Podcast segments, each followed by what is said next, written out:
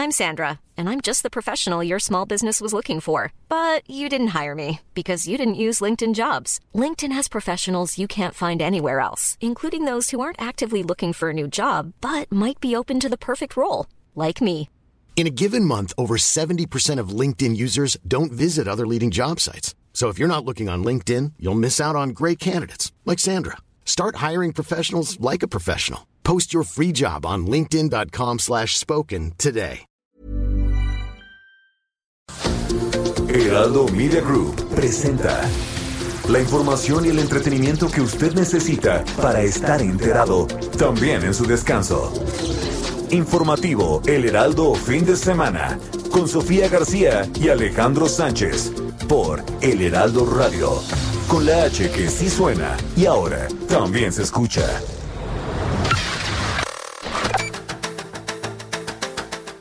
Se está pidiendo la, la suspensión de la directora del metro para no entorpecer ningún proceso que vamos a llevar a cabo. Hasta el día de hoy, el gobierno se ha encargado de borrar evidencias, mas sin embargo se van a llegar hasta las últimas consecuencias. La muerte de mi hijo no va a quedar impune. Nunca voy a entablar un debate, una contradicción con alguna víctima, con, con algún familiar de víctima. Ellos, ellas están en su derecho de ponerlas que les corresponda y lo que le corresponde al gobierno, la obligación del gobierno es estar muy cerca de ellos y darles todo el apoyo que necesitan. Yo les pido perdón y además este y lamento mucho estas desgracias, no como autoridad, sino como persona.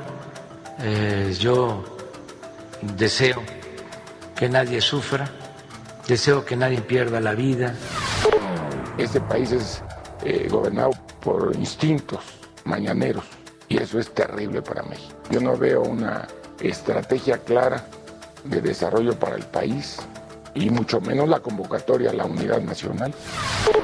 México es de los países del mundo con más historias de fraude, desgraciadamente. Y queremos que eso quede atrás, que no se utilice a los gobiernos para favorecer a ningún partido, a ningún candidato.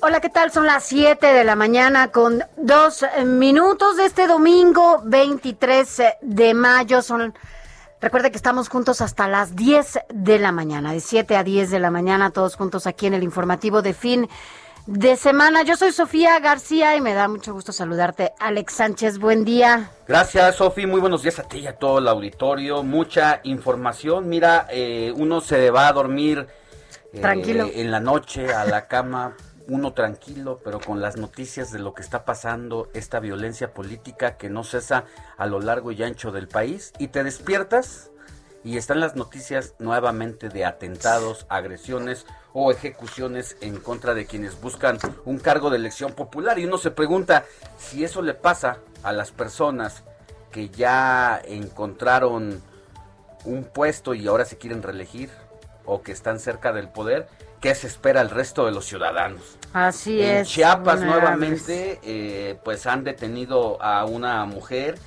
y le exigen dos millones de pesos para no hacerle daño.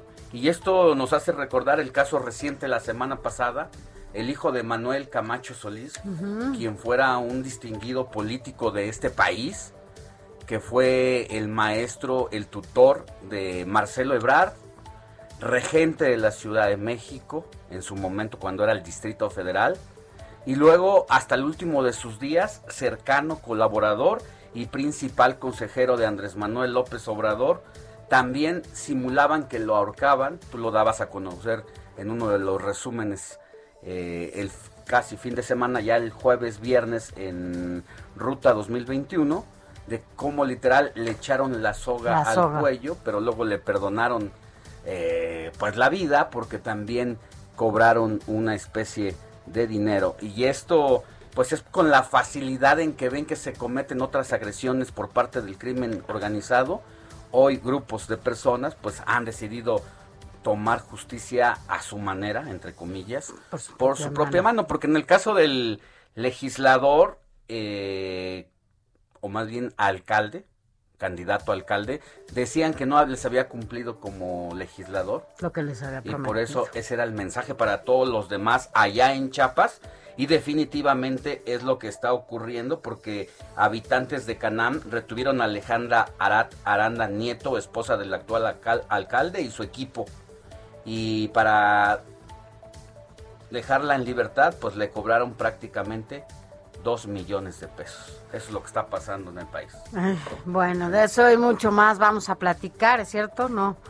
Son unas elecciones de por sí atípicas, ¿no? Pero la violencia ha permeado, ha permeado y pues lo que se necesita es que ya haya paz en este Y fíjate que país. tan, tan ha permeado esta violencia y el mensaje ha llegado tan lejos que precisamente ayer desde Estados Unidos se daba a, a conocer que un, y lo vamos a decir más adelante, eh, un ex embajador de Estados Unidos en México daba a conocer este informe de Rubén Salazar que da seguimiento continuo y puntual a cada uno de los atentados Ataques. políticos, su último informe de violencia política y prácticamente dice este personaje aguas con lo que está pasando allá en México. Uf, bueno, ya platicaremos a detalle de lo que sucede en este tema.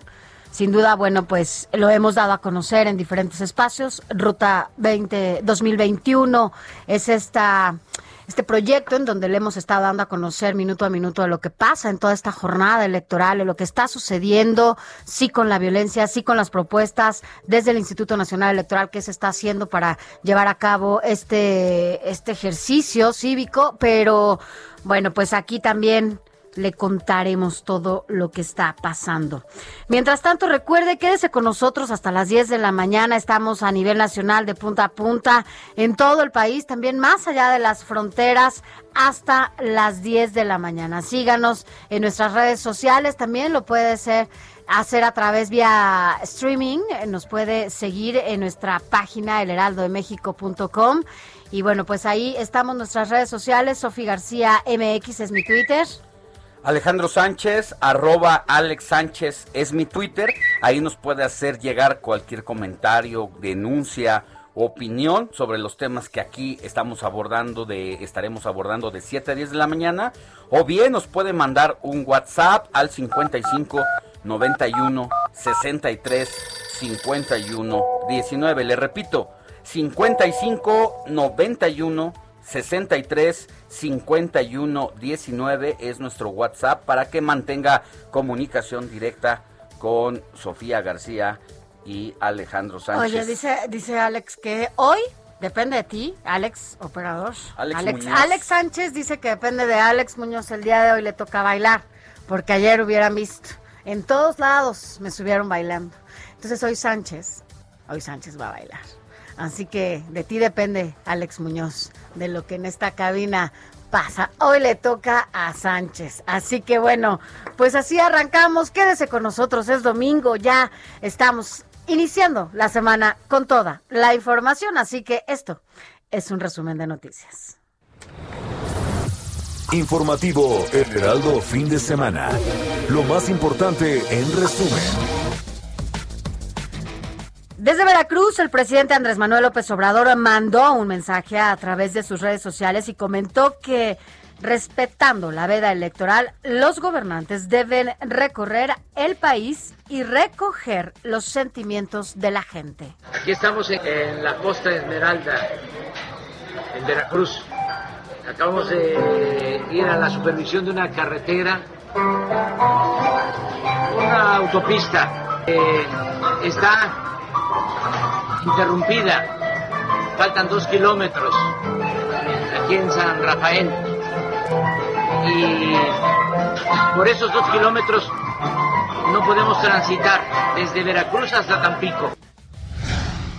Eh, a ver, No no, se suponía que las autoridades federales o representantes de gobiernos estatales no pueden hacer promociones a proyectos Tal cual. Y mucho menos de obra pública de cara a las elecciones porque eso se llama veda electoral. No se supone, tendría, es un, esto es una cuestión de ley, pero el presidente por dónde se pasa.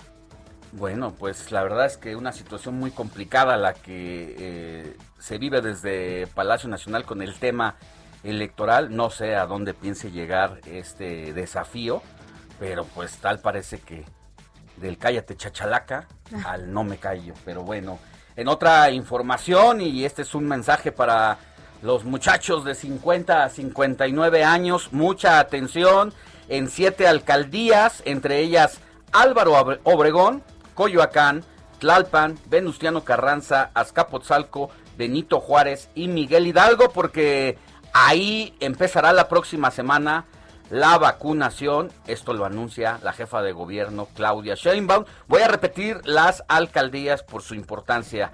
Álvaro Obregón, Coyoacán, Tlalpan, Venustiano Carranza, Azcapotzalco, Benito Juárez y Miguel Hidalgo, aquí en la Ciudad de México. Y esto es lo que dice Claudia Sheinbaum.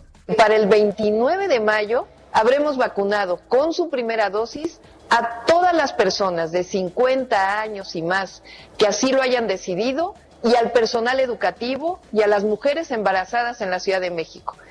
Esto equivale a poco más del 40% de la población adulta de la Ciudad de México. 40% de la población adulta. Ya para los muchachos, ahora que sean los muchachos de 50 años, ya, ya no sabemos. Aquí hay varios de esos muchachos que están en esa etapa. Pero sí es importante el 40%. Mire, escuche esto, es importantísimo por el anuncio que se hizo esta semana para el regreso a las aulas de los niños el próximo 7 de junio, en donde ayer, justo en este espacio, la presidenta de la Asociación de Escuelas eh, Particulares decía que no estaban de acuerdo con ese regreso porque no estaban eh, las condiciones para que así se diera el regreso a los salones de clases. Mire, Campeche vuelve a semáforo amarillo y suspende las clases presenciales. José Luis Alomía, director de epidemiología de la Secretaría de Salud, confirmó que se tomó la decisión junto con la Secretaría de Educación en la entidad por seguridad de todos.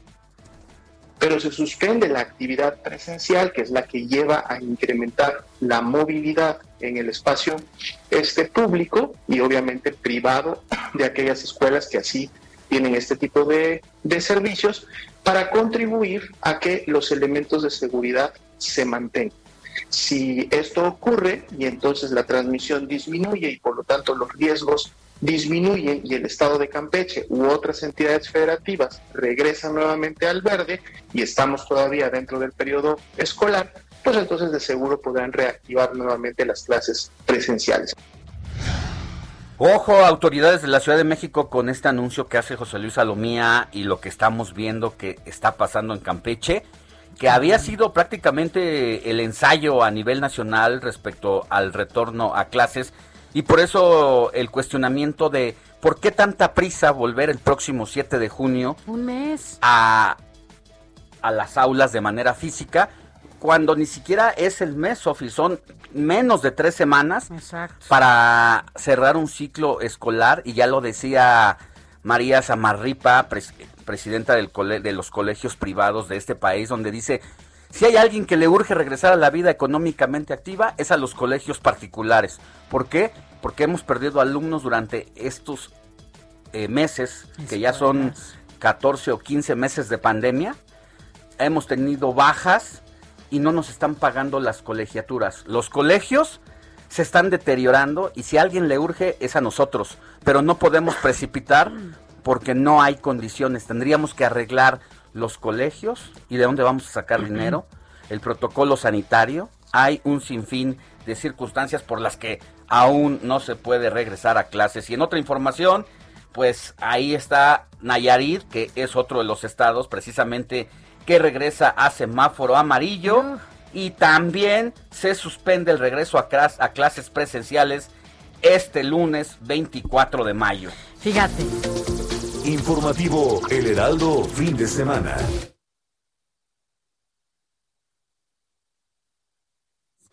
¿Te acuerdas que habían dicho que solo y exclusivamente si estaban en semáforo verde podían regresar los niños y las niñas a las aulas. Evidentemente tendría que haber una estrategia paralela para que estuvieran los colegios ya adecuándose para poder, eh, eh, o las escuelas pues privadas y, y públicas, adecuando todo para que regresen los niños. No hay condiciones para que esto suceda. Mire, Morelos también regresa a semáforo, va a semáforo verde el día de mañana, 24 de mayo, y las autoridades recomendaron no relajar ninguna medida sanitaria.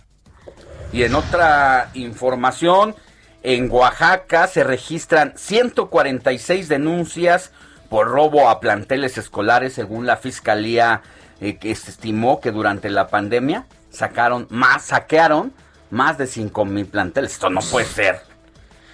No, bueno, y más información el exdiputado por el partido Nueva Alianza Esteban Meneses Torres y la activista Silvia Guardado Sánchez fallecieron el día de ayer cuando su vehículo volcó en la autopista Manzanillo Colima. Y en los últimos informes relacionados a la COVID-19, México llega a los 221.597 muertos a consecuencia de esa enfermedad. En las últimas 24 horas, tan solo se registraron 341 decesos. Y en más datos, en el Atlántico se forma ya la primera tormenta tropical de la temporada. Y bueno, pues en el Atlántico y lleva por nombre Ana. Por primera vez en la historia de las elecciones, ah. las mujeres dominan en las boletas para la elección a 16 alcaldías en este proceso electoral. ¿Es nota? Por supuesto que es nota. ¿Deberíamos estarlo festejando? No. No deberíamos estarlo festejando, pero la situación de ese llamado patriarcado político y del poder, pues es lo que hace que, pongamos el ojo y que sea nota. Así es. En información internacional, Argentina entra a un nuevo confinamiento estricto por creciente ola de COVID-19 con un promedio diario de 30 mil casos y 500 fallecidos. Y más de información en el internacional, en Brasil multan al presidente Jair Bolsonaro por presentarse en un acto público sin cubrebocas, en plena pandemia, en una situación complicada nuevamente para Brasil por sus contagios, así como por sus decesos, que ya ocupa el primer lugar en América Latina. Y este irresponsable. Desde el inicio, ¿no? Andando allí en la calle, en los actos públicos, sin el cubrebocas. ¿A quién se parece? ¿A quién se parece este señor? Por eso vámonos mejor a un adelantito de la información de lo más importante que platicaremos con Adrián Caloca, información deportiva. Buenos días. Muy buenos días, Sofía, Alex y a todos nuestros queridísimos radioescuchas, diciéndoles un extraordinario cierre de este fin de semana. Hay que ir con la información deportiva que está calientita para iniciar este domingo. Las semifinales de vuelta del torneo Guardianes 2021 de la Liga MX están desarrollándose. Platicaremos de lo que sucedió este sábado y de lo que sucederá el domingo también. En cuanto a tenis, lo mismo, la gran final que se celebró el día de ayer en Ginebra, por supuesto, no se nos puede pasar y en vivo, completamente en vivo, el Gran Premio de Mónaco hablando de Fórmula 1. ¿Cómo le va a Sergio Checo Pérez? Justo, justo a la hora del informativo estará nuestro compatriota en el circuito de Monte Carlo, por lo cual estaremos informando al momento. Esto y mucho más en Deportes más adelante. Sofía Alex. Gracias, Adrián.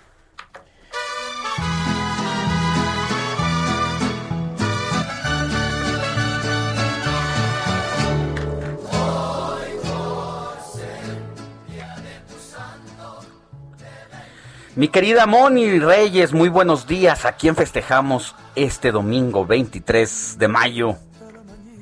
Hola Alex, ¿qué tal Sofi? Amigos, escuchas como siempre es un gusto saludarlos y desde la redacción del Heraldo Radio estoy aquí en la terracita que ustedes bien conocen. Qué frío, ¿eh? Está nublado. Acá abajo hace calorcito. sí, ahí siempre hace calor, Pero aquí está muy frío, pero con todo el calorcito para informarles que hoy vamos a darle un abrazo a quien lleve por nombre Juan Bautista.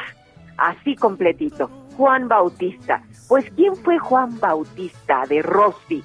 Fíjense que nació en el año 1698 en un pueblo a las afueras de Génova, en Italia. A los 10 años conoció un matrimonio que había viajado a su pueblo a veranear y al conocer a este pequeño Juan Bautista de buen carácter y alma noble, le consultaron a sus papás si podían llevarlo a Roma para educarlo ellos. Ay, qué fácil, ¿no? Bueno, pues a los 23 años, Juan Bautista se ordenó sacerdote, se desempeñó en un albergue e impartió sus conocimientos sobre la religión católica. Fue gracias a la catequesis que él, hoy tanto, descubrió su vocación. ¿Cuál era? Ayudar a los demás a través de qué? De la confesión. Y bueno, pues el 23 de mayo de 1764, Juan Bautista de Rossi sufrió un ataque al corazón y murió. Murió pobre a la edad de 76 años. Bueno, pues esta es la historia del santo de hoy y además de darle un abrazo a quien lleve por nombre Juan Bautista, también a Efebo, Eutiquio, Giberto y Honorato. ¿Conocen a alguien? Ahora sí nos la pusiste difícil, Difícil. porque Juanes hay muchos, pero Juan Bautista, Híjole. pues no. Fíjate que ahora que lo recuerdo, tengo un conocido Juan Bautista, pero por el apellido, no como nombre completo, no, no nombre de pila, sino que curiosamente es Bautista, pero por apellido. Ah, Pero caray, bueno, mando- pues, vamos a mandarle un abrazo a ese Juanito Bautista. Claro que sí, un abrazo. Efebo, Eutiquio, Giberto y Honorato. Gracias. Buen día, mi querida Moni, nos escuchamos más adelantito acá en los cortes informativos. todas las flores y en la pila del bautismo cantaron Informativo El Heraldo Fin de Semana con Sofía García y Alejandro Sánchez. Síganos.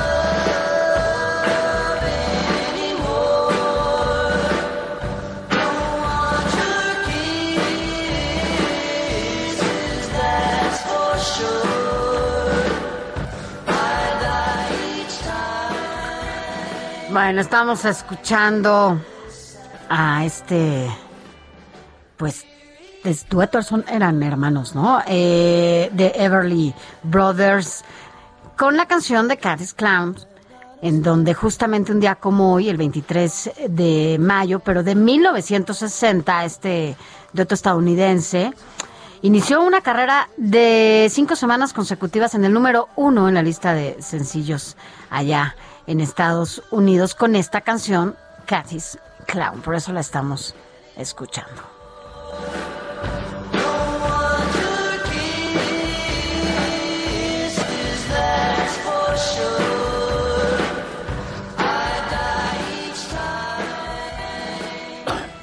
Pues ahí está este dueto de hermanos que fue una de las grandes influencias del rock and roll y que suena algo así como a los Beatles, ¿no?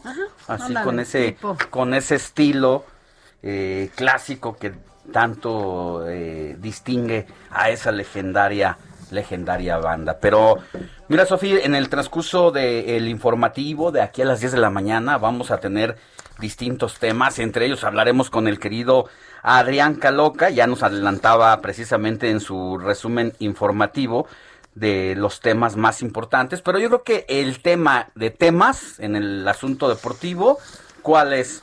La clasificación del Cruz Azul Cruz a la final. Ayer lo Con esta gran expectativa de qué, Sofía. Una buena, no, no, no, no, yo espero que le vaya bien ahora sí al Cruz Azul ¿Tú y que que no. le vaya bien? Yo creo que le vaya bien, fíjate que ahora sí, que les vaya bien porque eso de que estarse acostumbrado a la Cruz Azuleada ya está, no está padre, está pa- Sánchez, no, tú porque no los padre, quieres, tú porque padre, porque pues el es América que- ya no está y porque No, el pues es que amigo, tienen que- digo, el enemigo Mira, básicamente natural de, tienen América es el Cruz Azul. tienen que seguir eh, demostrando y dándole argumentos a la Real Academia de la Lengua que los ha colocado en el observatorio como esta gran palabra y frase de la cruz azuleada, pues ya, ya tiene sentido. Entonces, ¿Tú los quieres, a ver, mexicanos- de verdad, de corazón, ¿quieres que ganen o no? No, ¿Tú quiero- quieres que yo quiero apliquen que la cruz azuleada?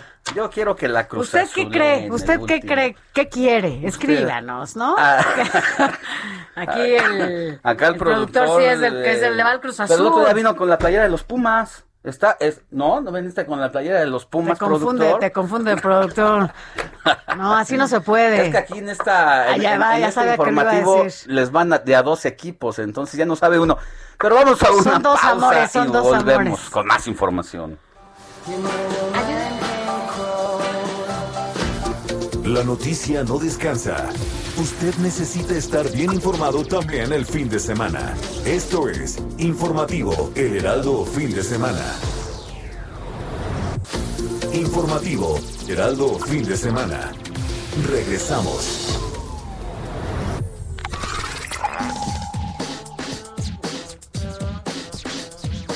¿Sabías que trabajar en exceso puede causar la muerte?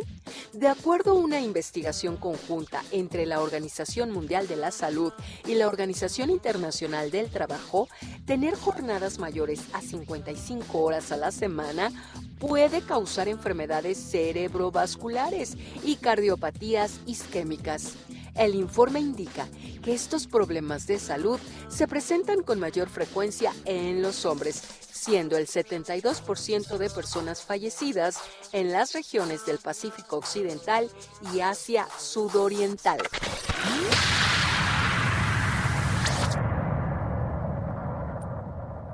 Recorrido por el país. Vámonos a nuestro recorrido por el país. Empezamos este recorrido en Nayarit porque fíjese que allá, en contraste con la decisión que se está llevando a cabo en diferentes estados, bueno, pues ya se frenó el regreso a clases por volver al semáforo amarillo. Este regreso se tenía justamente planeado para el día de mañana, así que bueno, pues las condiciones no lo permitieron y detienen este Y sin duda el tema de el regreso a clases o no se va a convertir en el Claro. asunto de la semana porque mientras estamos viendo los efectos negativos de abrir las escuelas en otros estados que ya hicieron el intento o que lo iban a hacer, aquí en el centro del país vamos exactamente Al al, revés. revés. Pero escuchemos a a Mildred Rodríguez, corresponsal en Nayarit.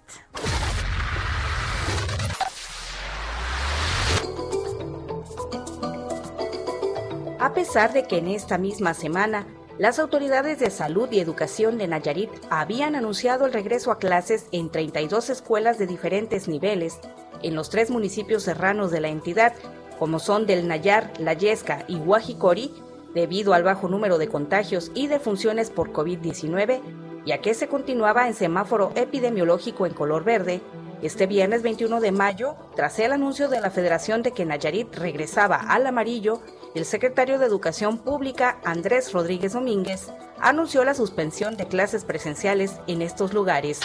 se ha tomado la decisión en conjunto, tanto la Secretaría de Educación como los CEPE, de no regresar a clases presenciales en esas 32 escuelas este día. Esto promoviendo la indicación que nos dio el ciudadano gobernador de salvaguardar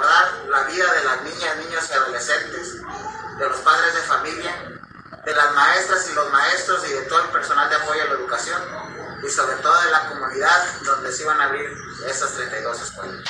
Será una vez que Nayarit se encuentre nuevamente en semáforo verde, cuando estas escuelas ya programadas puedan volver a clases presenciales.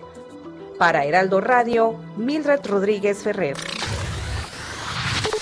Gracias, gracias Mildred.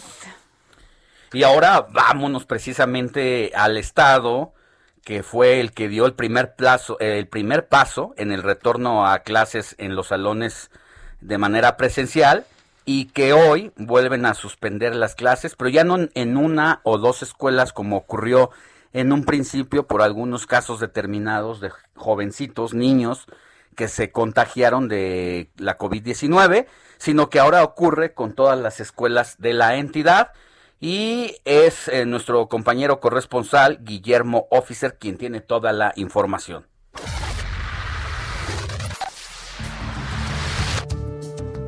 Campeche retrocede a amarillo y suspende clases presenciales la Secretaría de Salud Pública a nivel federal dio a conocer el pasado viernes 22 de mayo el mapa epidemiológico a nivel nacional, que después de tres meses ha considerado a Campeche en color amarillo con riesgo bajo de contagio de coronavirus, lo que ha generado de manera inmediata la modificación en las actividades permitidas.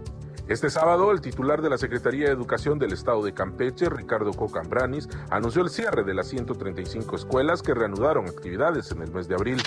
Derivado de la decisión determinada por la autoridad federal de colocar al Estado de Campeche en semáforo epidemiológico amarillo y con la finalidad de salvaguardar la salud de la población, la Secretaría de Educación del Estado de Campeche y la Secretaría de Salud Estatal determinaron la suspensión de labores en los 135 planteles del plan piloto para la reactivación escalonada mixta de los servicios educativos en el Estado.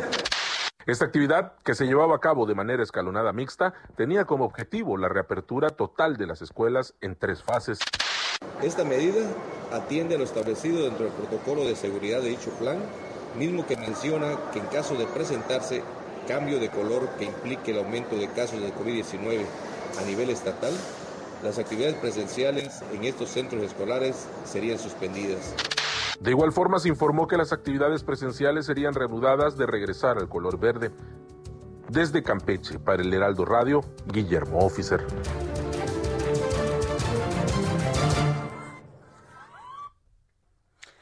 Gracias, gracias. Y bueno, ahora de Campeche regresamos acá a la Ciudad de México porque, bueno, pues hay buenas noticias para siete alcaldías en donde ya arranca esta vacunación de 50 a 59 años. Ponga atención. Carlos Navarro, ¿cómo estás? Muy buenos días. Buenos días, Alessandra Sofía. Les saludo con gusto a ustedes al auditorio y comentarles que la próxima semana autoridades locales y federales van a concluir la aplicación de la primera dosis de la vacuna contra COVID-19 de todas las personas de 50 a 59 años de edad de la Ciudad de México. A partir del próximo martes atenderá a este sector de la población de las alcaldías Álvaro Obregón, Coyoacán, Tlalpan, Miguel Hidalgo, Venustiano Carranza, Azcapotzalco y Benito Juárez. Además, el próximo primero de junio comienza también la aplicación de la segunda dosis de adultos mayores de 60 años y más de Álvaro Obregón, Cuauhtémoc y Benito Juárez, que asciende a poco más de 240 mil personas. En videoconferencia de prensa, la jefa de gobierno Claudia Sheinbaum informó sobre esta nueva fase del Plan Nacional de Vacunación en la Ciudad de México. Escuchemos. La próxima semana estaremos concluyendo la primera dosis para las 16 alcaldías de 50 a 59 años. Y la próxima semana, a partir del martes primero de junio, estaremos vacunando segunda dosis de 60 y más que se vacunaron con AstraZeneca de Cuauhtémoc, Benito Juárez y Álvaro Obregón, de tal manera que estaremos concluyendo las dos dosis para el 5 de junio de todos los adultos de 60 y más en la Ciudad de México y de 50 a 59 la próxima semana estaremos concluyendo para las 16 alcaldías. En Coyoacán, Tlalpan, Venustiano Carranza, Azcapotzalco, Benito Juárez y Miguel Hidalgo se va a aplicar la vacuna de Pfizer BioNTech a un estimado de 426 mil personas de este sector poblacional. En este caso, el rango para la segunda dosis es de 21 a 42. Eh, Carlos Navarro, te perdimos. Ahorita vamos a tratar de, de localizarte de nuevo. Siete, siete son las alcaldías, Alex, en donde mm, ya arranca esta semana la vacunación para personas de 50 a 59 años. Te escuchamos de nuevo, Carlos. Sí, en Coyoacán, Tlalpan, Venustiano Carranza, Azcapotzalco, Venustiano, Venustiano Carranza, Benito Juárez y Miguel Hidalgo se va a aplicar la vacuna de Pfizer BioNTech a un estimado de 426 mil personas de 50 a 59 años de edad. En este caso, el rango para la segunda dosis es de entre 21 y 42 días. En, mientras que en Álvaro Obregón se van a emplear la vacuna Sputnik V para un aproximado de 99 mil 675 mujeres y hombres de 59 a 59 de, de 50 a 59 años de edad. En este caso, el periodo de aplicación del esquema completo es de 21 a 90 días. El calendario de vacunación, comentarle a nuestros radioescuchas para que pongan atención, se va a confeccionar de la siguiente forma. Para las personas con la inicial A, B y C en el apellido paterno es del 25 de mayo. En ese caso, D, E, F y G, 26 de mayo. H, I, J, K, L y M, 27 de mayo. N, N, O, P, Q, R, 28 de mayo.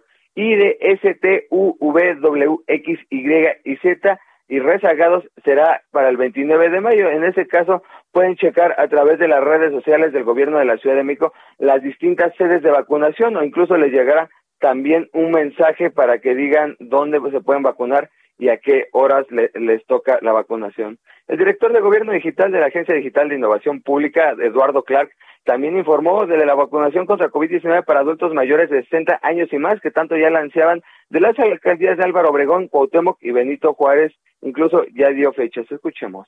También eh, queremos comentarles eh, la segunda dosis para adultos de 60 y más años que recibieron ya la primera dosis de vacuna AstraZeneca en las alcaldías de Benito Juárez, Álvaro Obregón y Cuauhtémoc hace un poco menos de ocho semanas. Tenemos ya listo el calendario de vacunación para ellos. Esta vacunación iniciaría el día martes 1 de junio con las letras A, B y C y de manera subsecuente hasta llegar al sábado 5 de junio con las últimas letras, así como rezagos. Esto es no esta semana que inicia, sino el martes 1 de junio. para las personas de este sector poblacional de las alcaldías Álvaro Obregón, Benito Juárez y Cuauhtémoc, el calendario quedó de la siguiente forma. A, B y C en el apellido paterno les toca el primero de junio. D, E, F y G, 2 de junio. H, I, J, K, L, M, 3 de junio. N, N, O, P, Q, R, el 4 de junio. Y S, T, U, V, W, X, Y y Z y rezagados el 5 de junio. Se estima que son alrededor de 240 mil personas que están esperando su segunda dosis de la vacuna de AstraZeneca. Alejandro, Sofía, la información que les tengo. Gracias, Carlos. Buen día. Hasta luego, buenos días. Buenos días. Deportes, resultados, cambios, contrataciones, todo tipo de pelotas y balones con Adrián Caloca.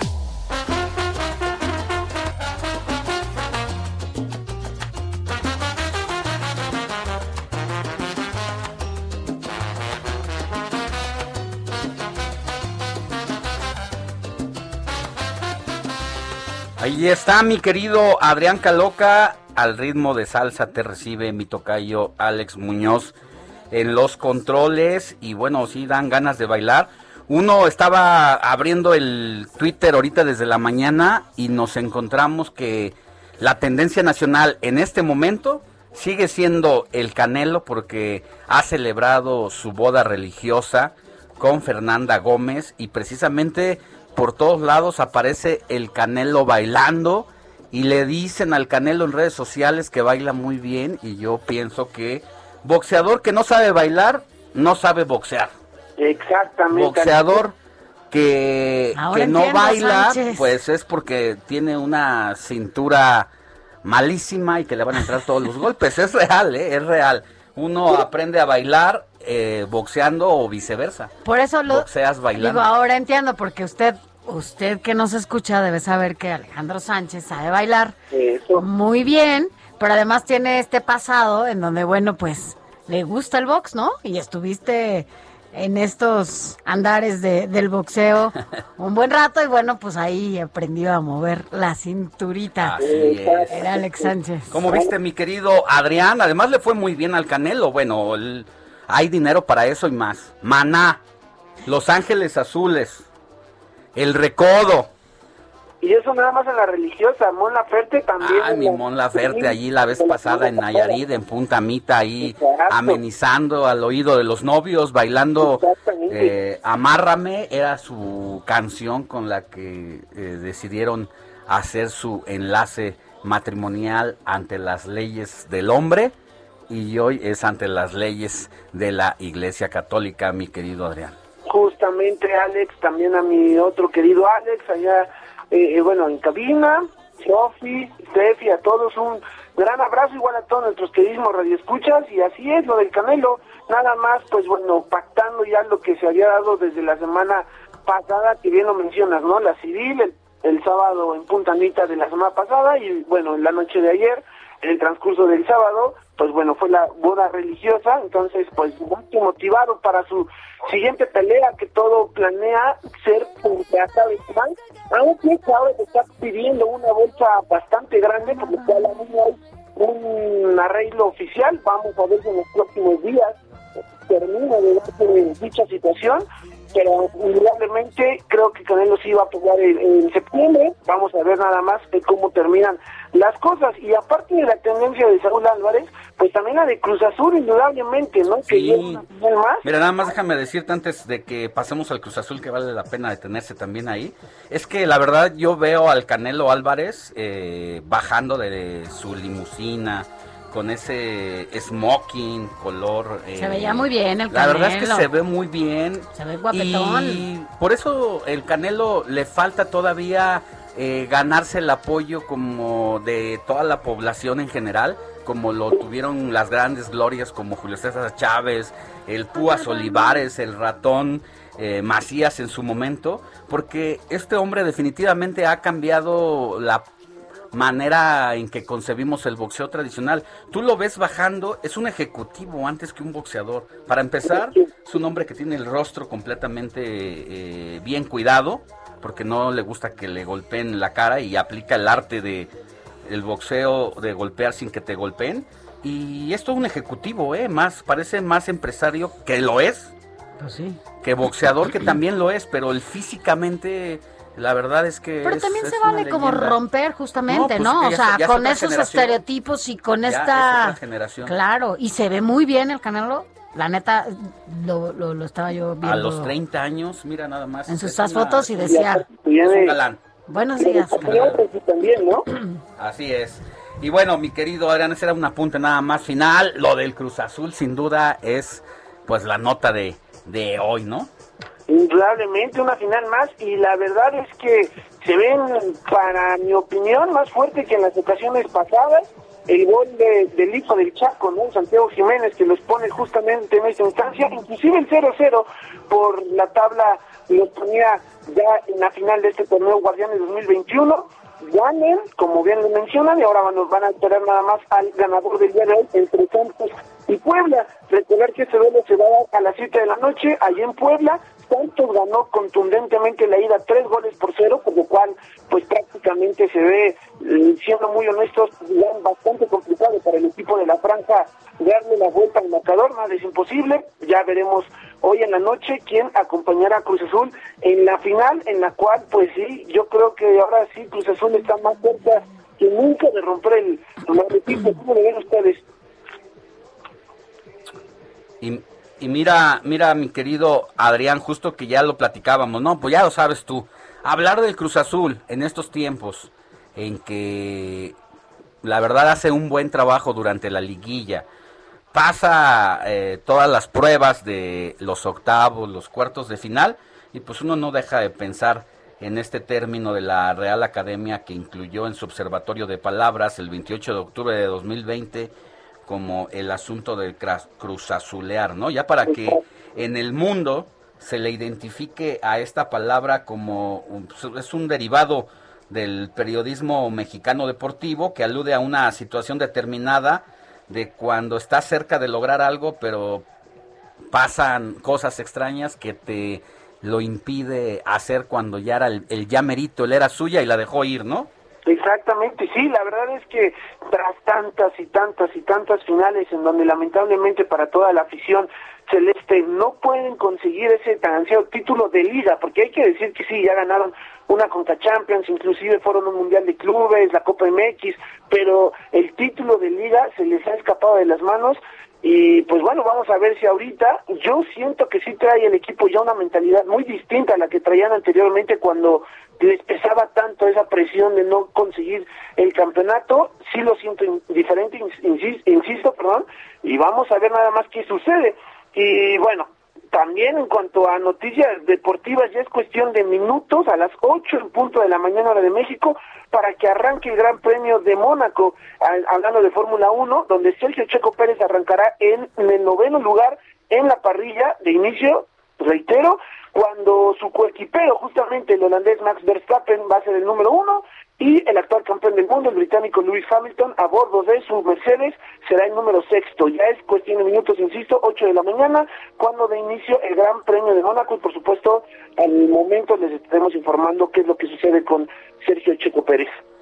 Así es, pues interesante porque la verdad es que el checo pues se ha sostenido, ¿no? Ahí como uno de los grandes eh, pues corredores de autos eh, de la historia de México y pues se le ha puesto al tú por tú, al ya eh, campeón mundial imbatible, que es el famoso Hamilton, ¿no? Así es, justamente, se le han estado esperando mejores resultados aún en este arranque de temporada, que si uno muy honestos no han sido malos, porque históricamente como el segundo piloto de, de, de su de su escudería de Red Bull Racing, pues la verdad es que no son números malos los que presenta Checo, sin embargo, se espera que todavía esté peleando más arriba de la tabla, él se dio como, como un límite cinco carreras para estar, digamos que en el top 3, y pues justamente esta es la quinta carrera con la que se cumplirían el, el número que él solito se dio para llegar a esa cima, entonces bueno, vamos a ver, porque realmente también hoy el circuito callejero de Monte Carlo es uno de los más difíciles, no es como tal un autódromo, sino que corres entre las calles de la ciudad y son bastante estrechas, entonces vamos a ver qué sucede, esperemos que sea una buena carrera para, para esta partido. Bien, mi querido Adrián Caloca, nos escuchamos más adelante. ¿Y qué te parece si nos despedimos con esta rolita con la que el Canelo Álvarez ha decidido sellar su boda con la señorita Fernanda Gómez de Ya apenas señora, ya señora. 24 años? Casada. Ya es una señora porque además ya tienen un hijo. Es una joven, muy bella mamá. también, hay que muy, muy decirlo. guapa. Y así, así con esta rolita de la chilena Mon Laferte han sellado su amor. Escucha.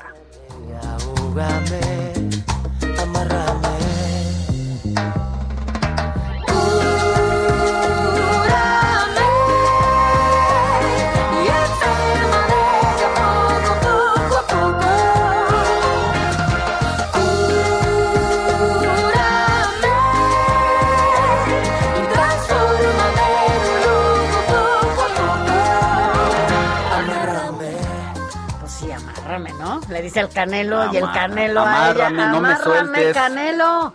Pues cómo no. Abrazo, mi querido Adrián. Gracias, igualmente, Buenos buen día. días. Así las Informativo El Heraldo Fin de Semana con Sofía García y Alejandro Sánchez. Síganos.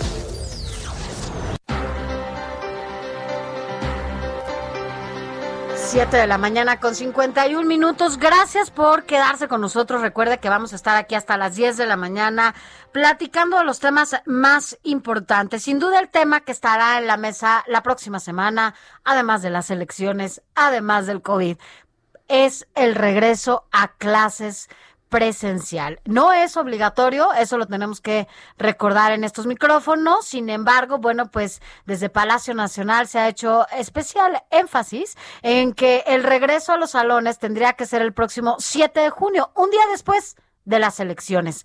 Así que bueno, pues hay estados en donde como Campeche, que fue este escenario ensayo para que los niños retornaran a las aulas, en donde hoy están cerrando de nuevo las escuelas porque no no n- regresaron a semáforo amarillo. También hay otros estados en donde no se están eh, dando las condiciones para que así sea y están frenando. Entonces, Alex Sánchez, las condiciones para el regreso a las aulas no están eh, siendo las mejores, no son las óptimas y por ello, bueno, pues sin duda esta semana y de aquí al 7 de junio va a ser un jaloneo, ¿no? Entre No están dadas las condiciones y por eso es importante conocer su opinión para que nos llame o nos, es- nos mande un mensajito de voz, mejor dicho, o nos escriba a nuestro WhatsApp o a nuestras redes sociales. Yo soy Alejandro Sánchez, escríbame a arroba Alex Sánchez MX. Y yo soy Sofía García, mi Twitter, arroba Sofi García MX, o también nos puede escribir a nuestro WhatsApp,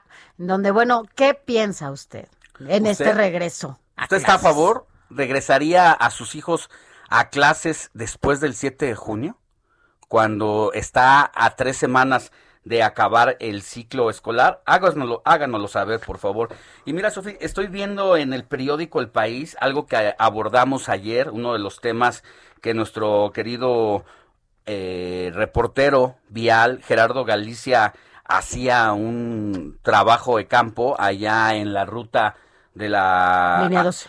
de la línea 12 del metro sobre el tiempo que le lleva precisamente a los usuarios de ese servicio moverse de Tláhuac a una zona del centro y ya escuchábamos que él daba testimonios precisamente de los personajes que aun cuando estaban llegando los eh, los camiones del Metrobús Esto no alegraba a las personas porque dicen, mientras no haya metro, nuestro Ve- Via Crucis es fuerte Es un Via y lo que hacíamos, eh, el recor- un recorrido de 35 minutos en metro, se ha convertido en un infierno porque hoy hacemos dos horas y media para llegar a trabajar y dos horas y media para regresar. Son cinco horas dedicadas diario al transporte, un día a la semana desperdiciado tan solo en moverse de un punto a otro. Esa es la trágica realidad. Así es, y todavía va para largo, ¿no? Esta situación de aquí a que arreglan esta línea y sobre todo se, se están los responsables, se, se da el nombre de los responsables de toda esta situación. Alex, vamos a una pausa, pero vamos a regresar con Pobreza laboral. Cada cuánto es lo que cobra y cómo le afecta a su bolsillo. La noticia no descansa. Usted necesita estar bien informado también el fin de semana. Esto es Informativo El Heraldo Fin de Semana. Informativo Heraldo Fin de Semana. Regresamos. Noticias a la hora. Heraldo Radio le informa.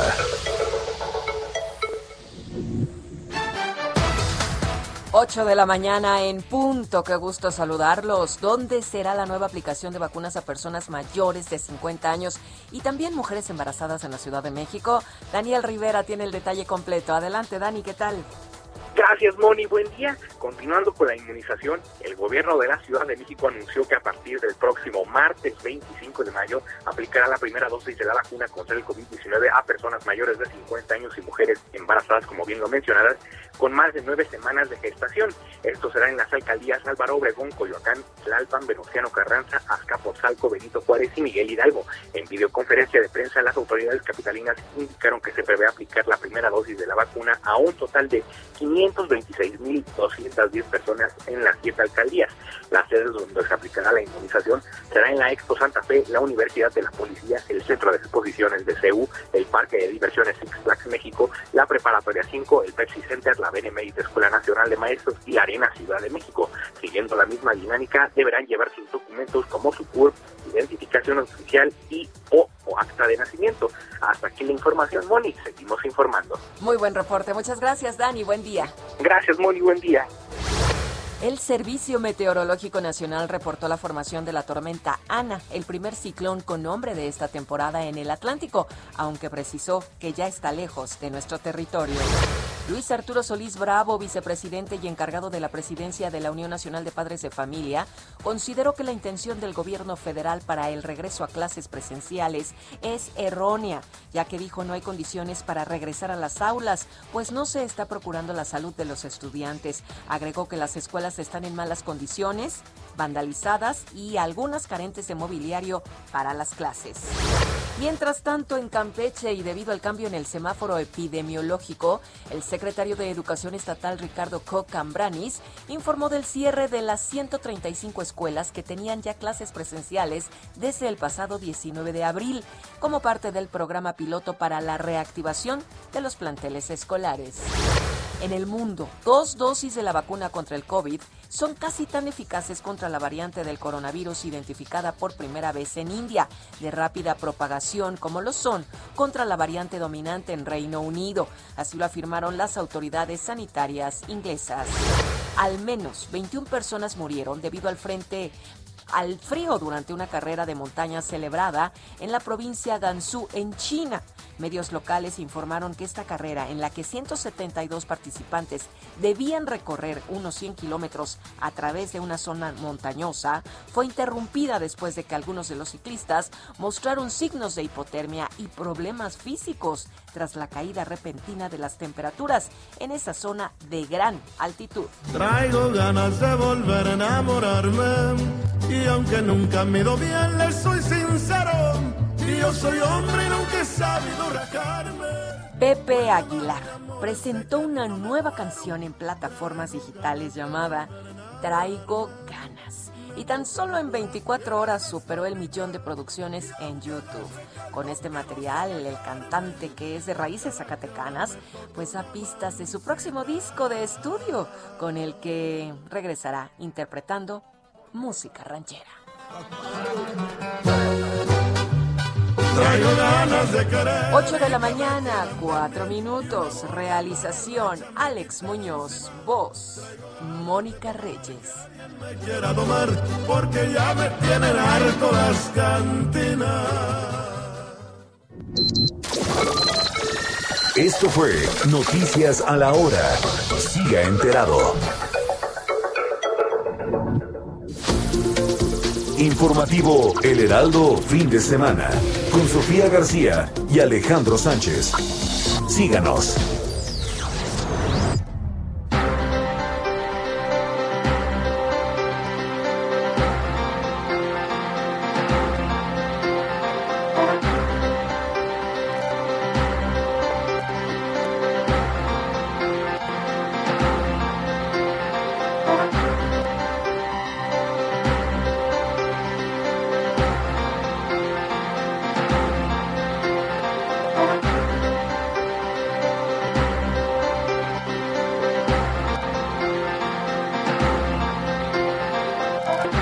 La mañana ya con cinco minutos, hora del centro del país. Gracias por continuar con nosotros. Estamos, recuerde, hasta las 10 de la mañana todos juntos.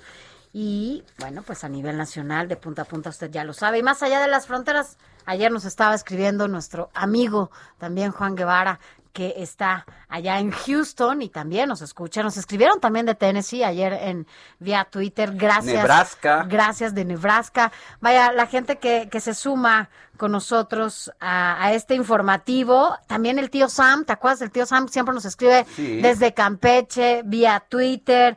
Vaya, la, eh, Eugenio García es quien nos escribe. Mira, eres mi primo Eugenio desde Tennessee. Gracias, gracias por escucharnos y por desmañanarse y arrancar su día con nosotros este fin de semana y todos los que nos escuchan cada, cada ocho días, Sánchez. Así es. Pero bueno, vámonos a más información.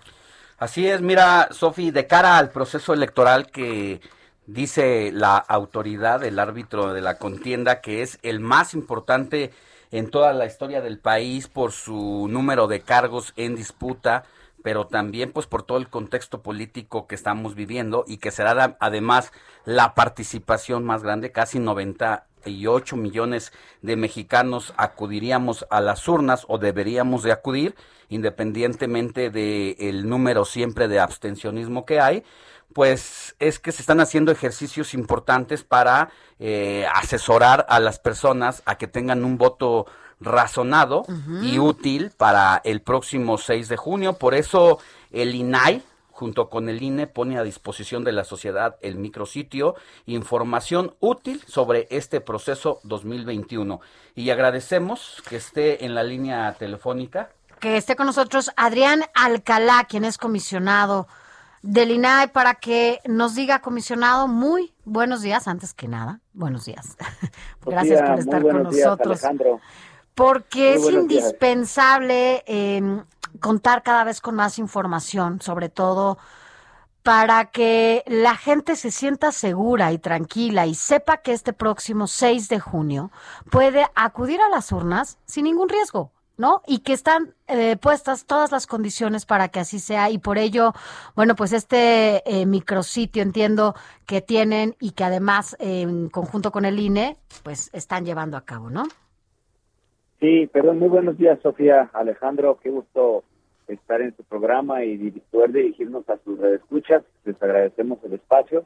Y sí, como lo comentan, estamos eh, próximamente a vivir el proceso electoral más grande de la historia democrática de nuestro- reciente de nuestro país. Y en este contexto electoral es imprescindible que las autoridades no escatimemos esfuerzos en favor de la transparencia y de la rendición de cuentas. Y por ello es que instituciones públicas como el INAI, el INE, también el Poder Judicial, el Tribunal Electoral del Poder Judicial de la Federación, la Fiscalía Especializada en Delitos Electorales, nos dimos a la tarea de conjuntar toda la información que están generando eh, las autoridades electorales, las instituciones y el, y el árbitro electoral y el Poder Judicial y la Fiscalía para ponerla en un solo repositorio y poder así nosotros construir conocimiento público útil, de tal manera pues que la que la ciudadanía esté más informada y como tú bien lo comentabas, Sofía, tome mejores decisiones a partir de información existente, que es información oficial, y evitar las fake news. Entonces es por eso que en días pasados lanzamos este micrositio, información útil sobre el proceso electoral, reiteramos, eh, la, la importancia de este trabajo es identificar, procesar, sistematizar la información, categorizarla, ordenarla y presentarla en un, en un- con un diseño muy sencillo y muy amigable para que la gente en un solo repositorio tenga información de estas instituciones. ¿Qué es lo que no- nos encontramos una vez que ingresamos ahí? Propuestas, un poco el pasado inmediato de quienes buscan el cargo a elección popular, eh, pero también los mismos vacíos en caso de que no tengan una propuesta clara. ¿Ante qué nos encontramos? Eh, en, el, en, el, en el micrositio, Alejandro, se encuentran, fíjate, tenemos primero obviamente un menú principal, eh, luego posteriormente un buscador que facilita la identificación o categorías de la información a través de claves específicas en función de las necesidades de las personas usuarias. En la página principal, bueno, ahí podemos visualizar el número de cargos que se van a elegir, el número de capacitadoras y de capacitadores electorales, supervisoras y supervisores electorales, el número de casillas que se van a instalar, quiénes son las autoridades electorales federales, de tal manera que, que no quede en el imaginario o en el dicho del vecino, ah, es que esta autoridad es esto. No, la gente puede entrar y puede saber con eh, mucha claridad y sin tanto, eh, pues tanta tecnicismo, quiénes son las autoridades electorales, quiénes son los partidos políticos nacionales. Hay otros sitios de interés y, por ejemplo, en el sitio de la sección del, del Instituto Nacional Electoral se establece quién es el INE, cuáles son las principales funciones, cómo está conformado el Consejo General. Por citar algo en el tribunal, en el, en el micrositio, en el vínculo relativo al Tribunal Electoral del Poder Judicial de la Federación, hay información útil sobre qué es el Tribunal Electoral, qué incidencia tiene el Tribunal Electoral en la vida electoral de- Ya. de- de- del país, Claro. cuáles son las principales funciones del Tribunal Electoral, cómo se estructura, cómo se compone. En el caso de las secciones de la Fiscalía Especializada, conocida como la FEDE, es qué es la FEDE, cuáles son sus atribuciones principales, información sobre delitos electorales, información estadística. Y en el caso de partidos políticos, pues hay fichas que van desde la información general del partido político, cuando se registró, la información sobre los padrones de afiliados, las plataformas electorales, y ahí justo la gente, reitero, puede encontrar toda la información que será útil, sin duda, Para el 6 de tomar este próximo 6 de junio una decisión más informada y mucho mejor cuando esté en la parte más íntima de una vida democrática, que es cuando está en la mampara Claro. y cruza la boleta electoral. Comisionado del INAE, Adrián Alcalá, es importantísimo lo que aquí estamos eh, tocando, porque hablar de transparencia y de rendición de cuentas pareciera que a muchos pues no se les da, ¿no? Sin embargo, bueno, pues es parte fundamental de cualquier democracia, de cualquier eh, país. Y la familiaridad y que debe haber, ¿no? Eh, incluso con las nuevas generaciones, como ustedes lo propusieron y lo hicieron eh, esta semana pasada con este hackathon, ¿no? En donde entiendo llevaron esta semana gobierno abierto Open Gov Week, donde participaron los chavos, los estudiantes y fueron parte esencial para lograr un software en donde, bueno, pues evidentemente la transparencia era el eje rector. Cuéntenos de qué de qué se trató. Exactamente. En el marco de la Semana Mundial de Gobierno Abierto, a través del INAI México se presentaron conversatorios, se presentaron paneles y un hackathon, que es el que tú comentas, que es muy importante, en donde a la luz de la usabilidad de la Plataforma Nacional de Transparencia, eh, más de 60 chavos se inscribieron y desarrollaron proyectos que tienen por objeto eh, trazar la ruta del dinero y también cómo se pueden mejorar herramientas, cómo se pueden crear herramientas para seguir la ruta del dinero, que es importantísimo, como tú bien comentas, en esta democracia. Estos, estos proyectos que fueron los seleccionados como ganadores, pero no obstante los demás que fueron, los vamos a trabajar y a diseñar para hacer aplicaciones, para que el común de la gente pues los pueda utilizar y pueda seguir desde cualquier teléfono móvil o su computadora la ruta del dinero y la trazabilidad del gasto, sobre todo en estas épocas de, COVID. pero además que es muy importante que nosotros como mexicanas y mexicanos sepamos hacia dónde va el dinero que eh, contribuimos a través de nuestros impuestos con el gasto público. Claro. Pues es interesante y bueno, ya hubo ganadores, ¿no?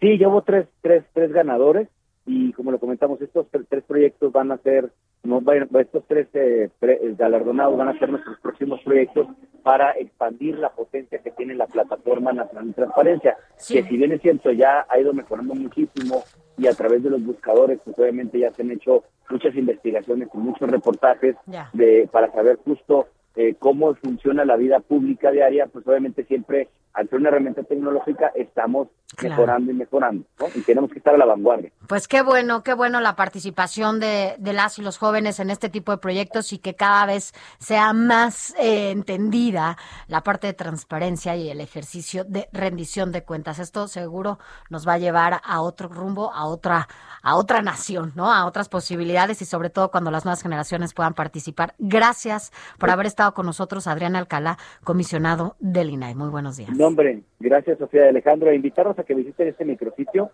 que ya tiene desde el lanzamiento al día de hoy, tiene más de 3.680 visitas y pues obviamente apostamos a que la gente con transparencia pues tenga un, mejor- un voto más informado y que además no solamente es el tema electoral, sino que participe e incide en la vida pública de este país. ¿Dónde es el micrositio? ¿Cómo se puede ingresar a él? El micrositio pueden entrar directamente desde la página de, al, al INAI, www.inai.org.mx, y ahí hay un micrositio que se llama Transpare- Transparencia Proactiva, e ingresan información útil sobre el proceso electoral 2021. Muchas gracias, consejero. Que tenga muy buen día. Eh, comisionado. Adrián Alcalá, que habla de información útil sobre el proceso electoral 2021 y del hackathon. Hasta pronto. Hasta pronto, gracias Sofía y Alejandro. Buen día. Informativo El Heraldo Fin de Semana con Sofía García y Alejandro Sánchez. Síganos.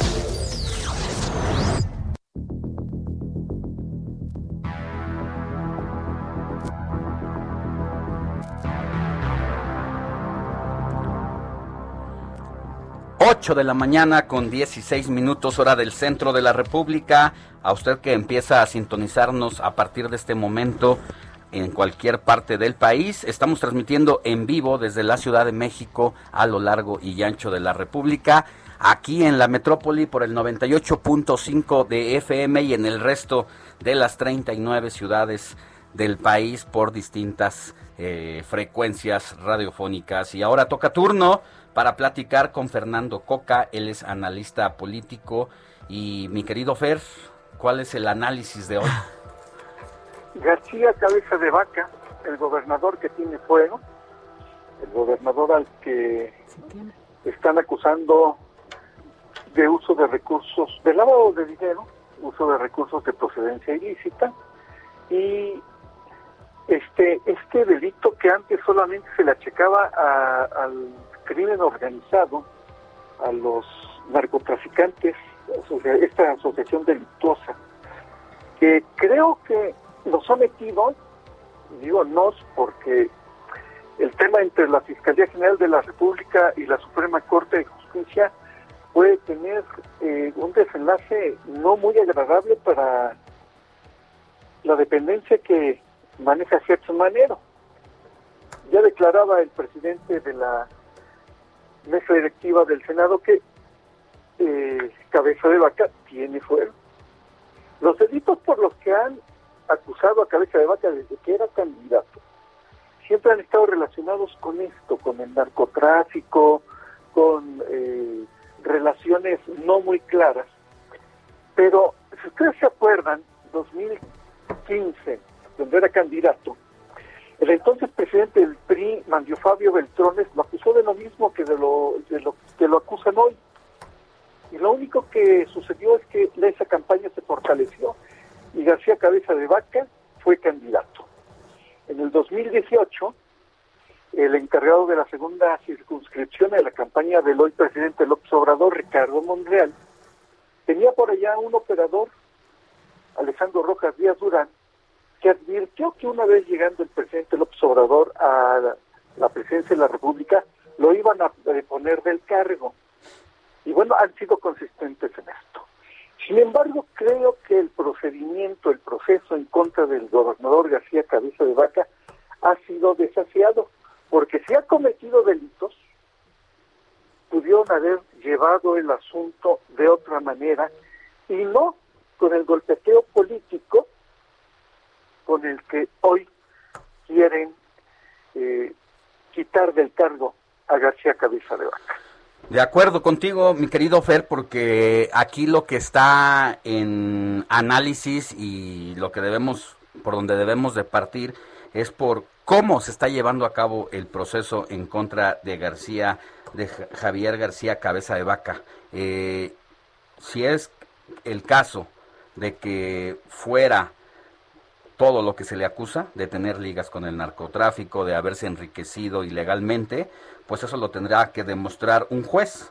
Lo que Así sí es. parte del contexto es que casi tres décadas de historia negra, pues son las que alcanzan a Tamaulipas, cuyos cinco últimos gobernadores han estado bajo investigación, algunos detenidos, otros extraditados, por caso precisamente similar al que se le acusa a cabeza de vaca. Entonces, si fuera el caso, que eh, no lo no pongo en o sea, no, no dudo, pero tampoco lo confirmo porque no soy quien, pero eh, el proceso con el que se está llevando a cabo, eso es lo que se está haciendo mal, eh, es. y está demostrado jurídicamente, y entonces aquí lo que termina siendo la nota, más de que si es o no un delincuente el gobernador en funciones, es el uso faccioso de la justicia para eh, los opositores políticos.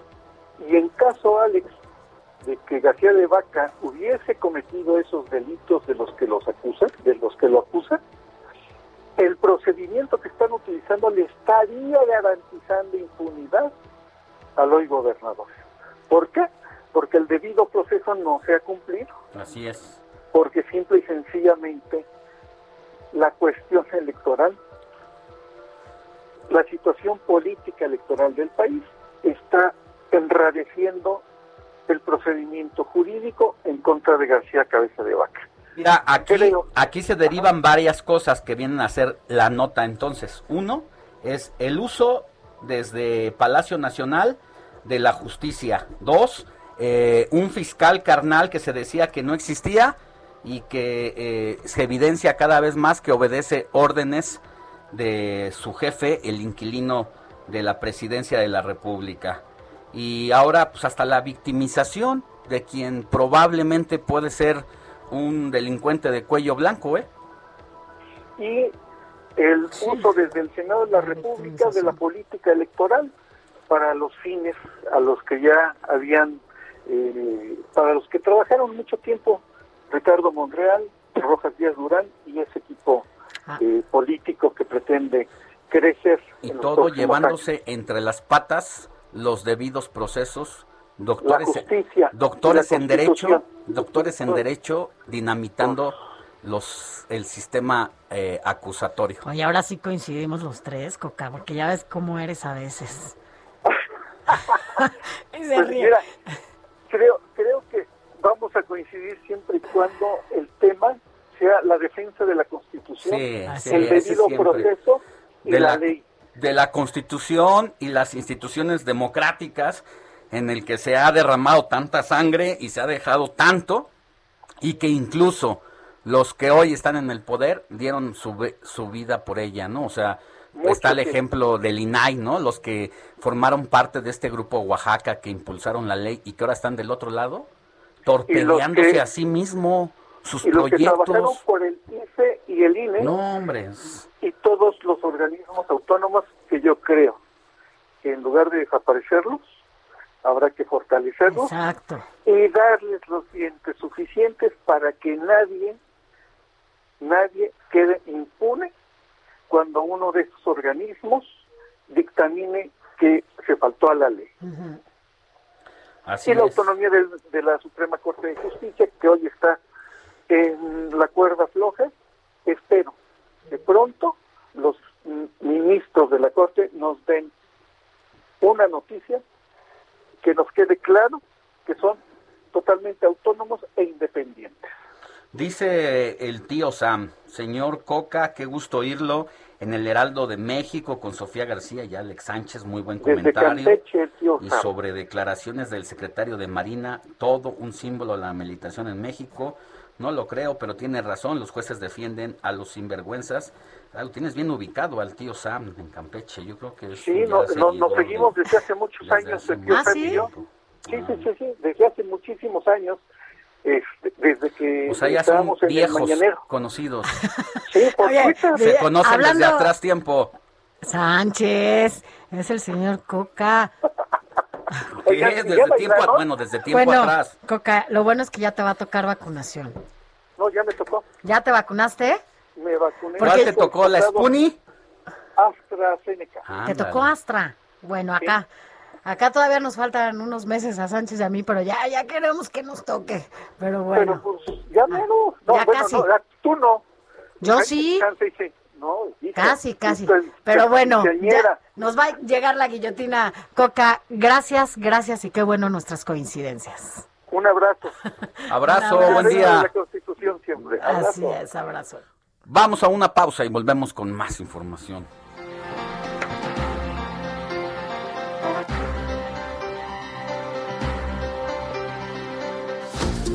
La noticia no descansa.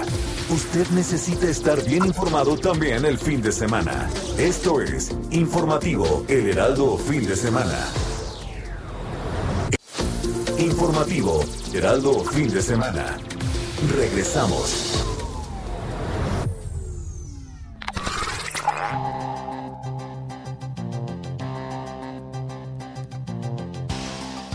En la lucha para contrarrestar la pandemia que azota al mundo entero, la farmacéutica europea Sanofi informó que su vacuna contra el COVID-19 iniciará la fase 3 de ensayos clínicos en 35 mil adultos, la cual ha tenido una muy alta expectativa en la respuesta inmune entre las personas que han sido inmunizadas. Sanofi indicó que si los resultados siguen siendo positivos, la vacuna podría empezar a comercializarse a finales del 2021.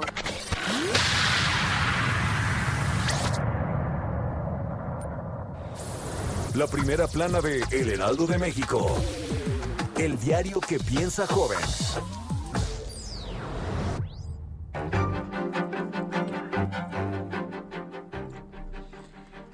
Estefanía Cuartino, jefa de información del informativo de fin de semana, cuéntanos qué tiene hoy el Heraldo de México en sus páginas, en su primera plana. Buenos días, Alex y Sofi. Es la primera plana del domingo, domingo 23 de mayo. Mujeres dominan rumbo alcaldías. Por primera vez en la historia hay menos hombres postulados para gobernar en las 16 demarcaciones de la capital. Son 70 aspirantes del sexo femenino y 54 del masculino. Limpia Ciudad de México, colegios para el regreso. Al menos 150 servidores públicos, madres y padres de familia, personal educativo y algunas alumnas y alumnos arribaron a las instalaciones de diversos planteles para empezar con los trabajos sanitarios. Campeche cierra escuelas después de regresar a los planteles el 19 de abril. Retrocede a semáforo amarillo y vuelven a clases online. El presidente Andrés Manuel López Obrador destraba conflictos que retrasan la construcción de las vialidades en Veracruz y dijo, vengo a enderezar entuertos. Rechazan buscar gobernador sustituto. El Congreso local de Tamaulipas reiteró su apoyo a Francisco García Cabeza de Vaca, gracias a que tiene fuero. Y en los deportes, Cruz Azul es el primer finalista y busca el anhelado título. Hasta aquí la primera plana. Muy buen día.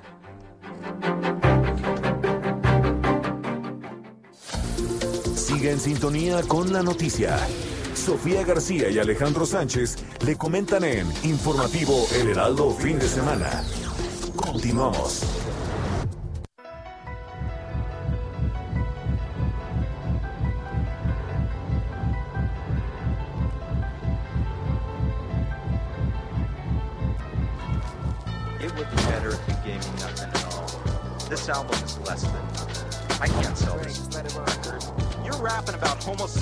This record. You're rapping about homosexuals and I can't sell this.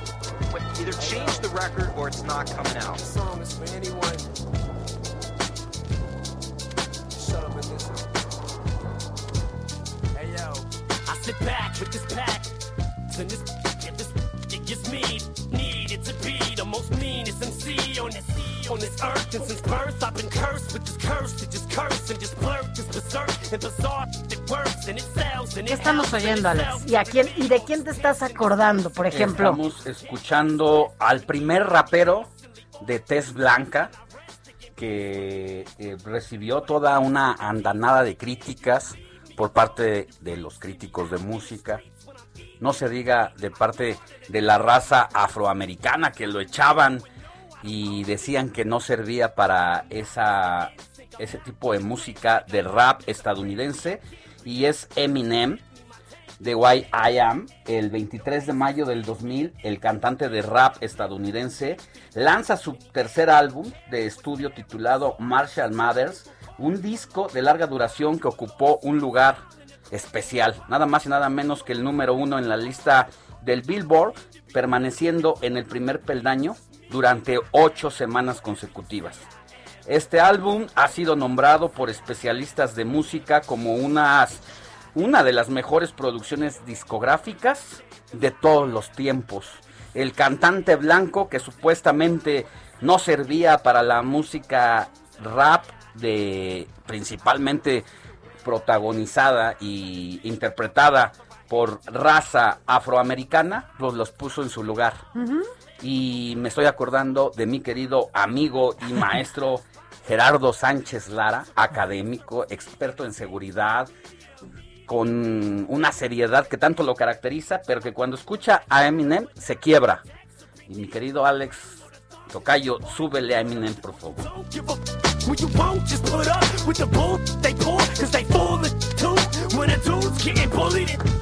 School and they blame it on Maryland. And that, where were the parents at? And look where it's at, middle America. Now it's a tragedy, now it's so sad. Pues ahí está, el Ya. gran Eminem. Saludos, saludos para el para buen nuestro amigo Gerardo Sánchez. Gerardo Sánchez. Vámonos a otros temas, a otros temas que, bueno, pues no son tan buenos. De hecho, no lo son en lo absoluto, porque pues hablamos de la pobreza laboral que se está o que repuntó justamente en el primer trimestre del 2021. El porcentaje de la población con un ingreso laboral inferior al valor de la canasta alimentaria sube en el primer trimestre y la Ciudad de México y Quintana Roo son las entidades más afectadas del país. Pero bueno, para saber de qué estamos hablando y que nos cuente un poco de estos números, qué mejor que tú, doctor José Luis de la Cruz, director del Instituto para el Desarrollo Industrial y el Crecimiento Económico. Ya tenía mucho que no hablábamos, doctor, ahorita estoy pensando eso. Eh, buenos días, Sofía Alejandro, gracias por la invitación. Sí, efectivamente, ya un tiempo sin, sin platicar. Nos abandonaste. Cada que me invitan, yo aquí estoy.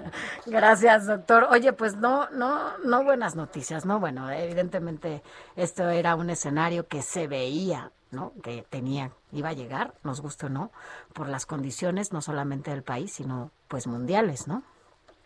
Eh, bueno, básicamente eh, nos muestra el efecto social, socioeconómico de la crisis que hemos estado viviendo durante el último año y que tenía como antecedente ya una desaceleración muy marcada en la parte industrial.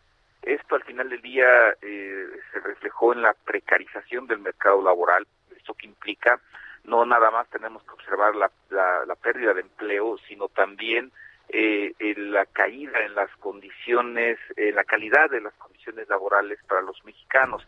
El índice de, pobreza laboral, eh, básicamente lo que ha marcado durante los últimos años es eh, la cantidad de personas que a pesar de tener un empleo y una ocupación, es decir, a pesar de tener un ingreso económico producto de su trabajo, ese ingreso no es suficiente para poder adquirir siquiera una canasta alimentaria, es decir, ya no pensemos en otros satisfactores de lujo o en otras cuestiones, eh, eh, eh, digamos, simplemente centrándonos en lo más básico para eh, Vivir, una sobrevivir. persona, exactamente, que es la alimentación, a pesar de tener empleo, eh, esta cifra va a la alza y como muy bien mencionas, fue muy marcado tanto en el caso de la Ciudad de México, es decir, la entidad que, que concentra la mayor cantidad de Producto Interno Bruto, en donde hay mayores y más universidades, eh, corporativos financieros, económicos, los propios poderes eh, federales, es decir, en donde en principio habría más capacidad, más posibilidad para salir adelante,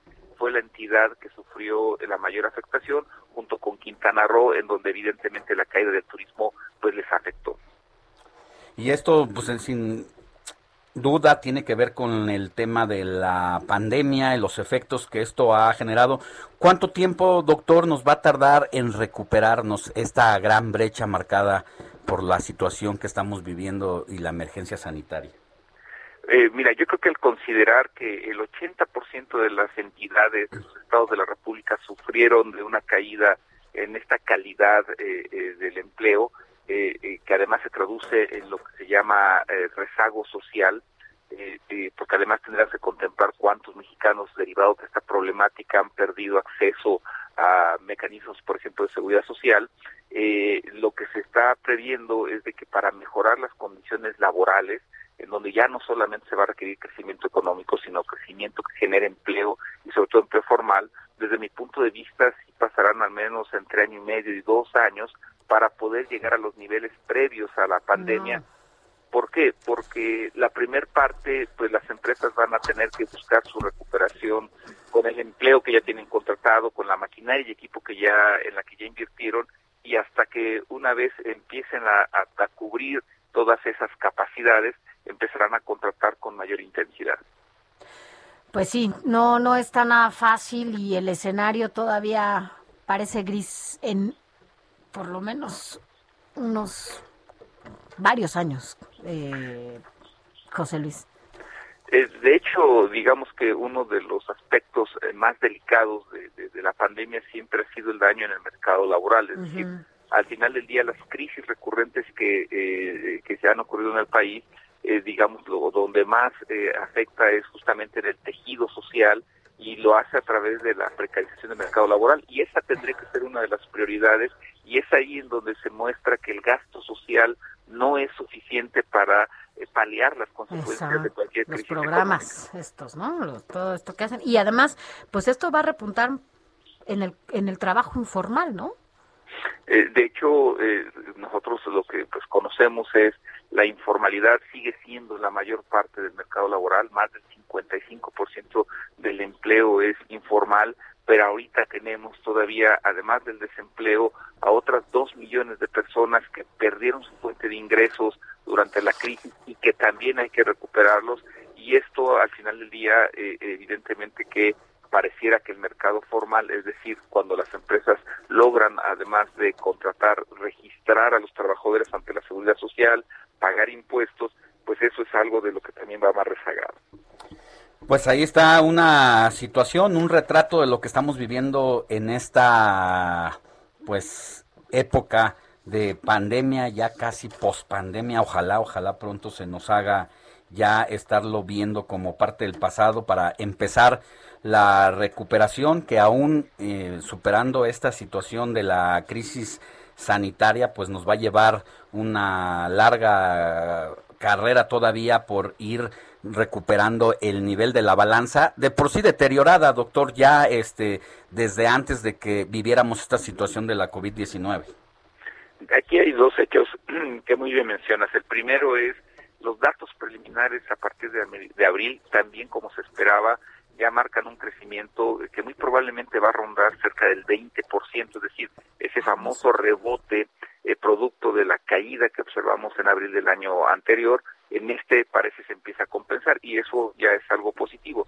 Y segundo, eh, pues que dentro de esto eh, lo más importante va a ser que se impulse la creación de empleo, es decir, que se generen condiciones para que las empresas puedan recuperar empleo, sobre todo los micronegocios y las pequeñas empresas que fueron las más afectadas.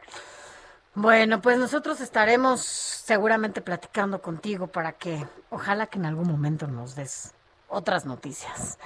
Em, pero bueno, por el momento no está fácil.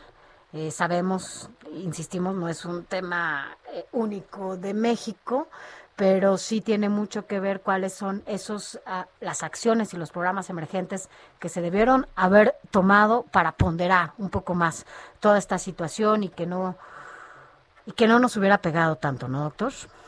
Eh, digamos que la magnitud de la crisis a nivel global pues eh, iba a tener consecuencias. Sin lugar a dudas lo importante era tener medidas que matizaran y mitigaran esas consecuencias. Así es, pero bueno, pues platiquemos, platiquemos más adelante y veamos cómo pues cómo se va dando esta esta crisis, cómo se o cómo cuáles las acciones que va a tomar el gobierno para para resolver, para detener o para mitigar, como bien dices, esta situación. Doctor José Luis de la Cruz, director del Instituto para el Desarrollo Industrial y el Crecimiento Económico, gracias por haber estado con nosotros. Buen día. Gracias por la invitación. Muy buenos días. Buen, día. Sigue en sintonía con la noticia. Sofía García y Alejandro Sánchez le comentan en Informativo El Heraldo Fin de Semana. Continuamos. Escuchemos en este momento el Tinieblas, candidato postulado por el Partido Redes Sociales Progresistas. ¿Cómo piensa impulsar el respeto, la aceptación y la inclusión de la comunidad LGBTIQ en la alcaldía? ¿Candidato?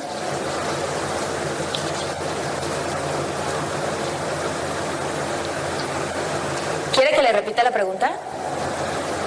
¿Cómo piensa impulsar la aceptación y la participación de la comunidad LGBTIQ en la alcaldía?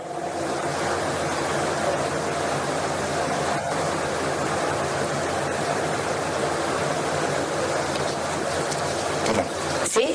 Creo que es muy importante los recorridos que he hecho por toda la alcaldía, escuchar a la gente, proteger a la mujer, muchas mujeres de veras se quejan de que no ha habido una protección para ellas. Yo les he dicho que llegando al alcalde, yo las voy a proteger, porque hay mucha inseguridad. Hay madres solteras que no tienen qué comer, y eso es injusto. Nosotros debemos de protegerlas, a las madres solteras, también a las, a las madres que en realidad han batallado para tener un trabajo, hay que darles incentivos, hay que apoyarlas para un empleo. Eso es lo que yo haría. Gracias, candidato. Vamos. Pues mire, ahí está una moderadora en el debate de candidatos a la alcaldía de Venustiano Carranza aquí en la Ciudad de México. Le aplicó el martillo la hurracarrana a el gran tinieblas porque después de esta pregunta se quedó petrificado. Seguramente estaba buscando la cuenta de protección ya para que lo sacaran de esta pelea en que se convirtió pues se suelen convertirse los debates porque se quedó paralizado y no sabe lo que es la comunidad LGBT confunde la comunidad LGBT con las mujeres. No tiene ni el menor sentido eh, básico de lo que son las políticas públicas, de lo que son los problemas eh, sociales y de lo que son pues los segmentos de la población de distintos eh, rumbos y características. Las diferentes esferas, ¿no? Sociales y además el problema también es eso, que en algún momento, aquí lo tocamos antes que en ningún otro espacio, dimos a conocer quiénes iban a encabezar este tipo de, de em, candidaturas, luchadores, luchadoras, actores, actrices, que no tienen idea de lo que está pasando muchas veces, no digo que todos, pero no tienen ni idea de lo que está pasando. Y esto es a lo que nos enfrentamos, porque no puede ser que si te estás eh, postulando para un cargo, no tengas la mínima, por lo menos la mínima atención de ponerte a estudiar, ¿no? Y saber qué vas a decir. Ya de por sí de por sí ya llegamos muy lejos con estos personajes payasos e incultos y que no saben, no tienen el mayor sentido de lo que representa eh, administrar una alcaldía, un distrito, porque son muy buenos en lo que hacen y que ahí pueden ser una leyenda y mis respetos. Pero ya de por sí llegamos muy lejos con un personaje como este, parado ante una tribuna seria, puesta por el Instituto Electoral de la Ciudad de México con una máscara al que no conocemos y no sabemos quién es.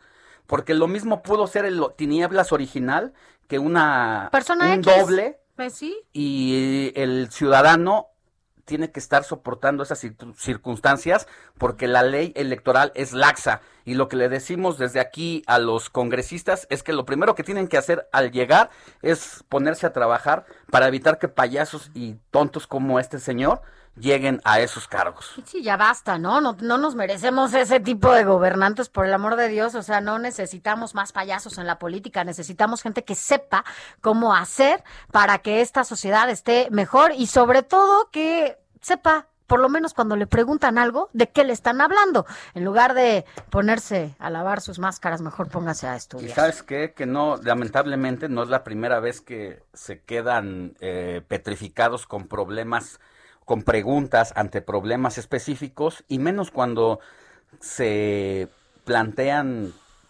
propuestas o se, plan- se plantea que presenten sus propuestas para atender a grupos vulnerables de la sociedad. No es la primera vez, ya en el 2018, en la campaña de ese año, también ah, nos habían regalado esta joya. En fin, pero ya. ¿Cuáles son las propuestas que tiene respecto a la comunidad o para la comunidad LGBT en Lagos de Moreno, candidato? Básicamente nosotros vamos, hicimos ayer un compromiso en varias comunidades de Lagos de Moreno de que va a haber nuevos módulos de maquinaria. Hoy los módulos de maquinaria eh, que tiene la ciudad están obsoletos, están deteriorados. Candidato, disculpe, la pregunta es para la comunidad LGBT. Vamos a vamos a rehabilitar los caminos. No, estamos hablando de la comunidad de gays, lesbianas, bisexuales, etcétera, etcétera. ¿Qué propuestas tiene usted para entendí comunidad? mal la, la pregunta. LGBT, comunidad LGBT, candidato. Vamos nosotros a garantizarle los derechos a todas las minorías y a todos los sectores. Te entendí mal, la pregunta es que nunca había escuchado eso. No, qué pena, qué pena, qué pena. Gómez Villalobos confundió a la comunidad LGTB eh, con una... Con una eh, calle, con una los puentes, calle, con... una- No, no, no, no. Y, y, y no estudien, por favor. O sea, porque no, no, no hay que llegar, porque ya lo escucho, es, no hay que llegar a acostumbrarnos a que cualquier personaje, cualquiera, X, en la vida, puede gobernar alguna entidad de este país. De verdad no nos merecemos esto. No nos merecemos porque hemos sido una sociedad muy permisible con todos nuestros gobernantes y lo que menos necesitamos en este momento tan caótico del país es que cualquiera que apenas si sepa leer y escribir, porque yo no sé si estudiaron, que apenas pueda llegar a gobernar una entidad, por favor. Pero bueno, 8 de la mañana con 50 minutos hora del centro de la República. Tu consejero legal. Con Juan Carlos Cárdenas. Informativo fin de semana.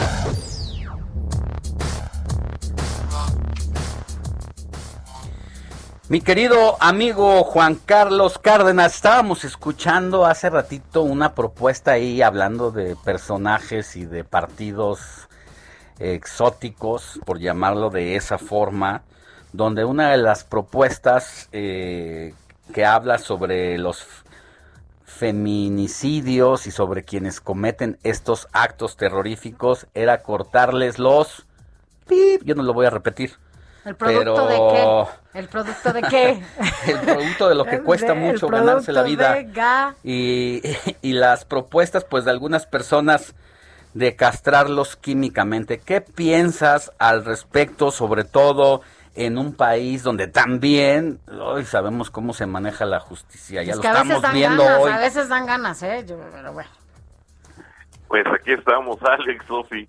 Gracias por, por permitirme estar nuevamente aquí con ustedes. En efecto, hay propuestas que están surgiendo ahorita y que surgen políticamente y que surgen un tanto, de tanto en tanto, en donde se propone esa castración química que le llaman para, para no solamente para los feminicidas, también hablan de, de los pederastas, de la, los violadores o de los que realizan la trata de personas.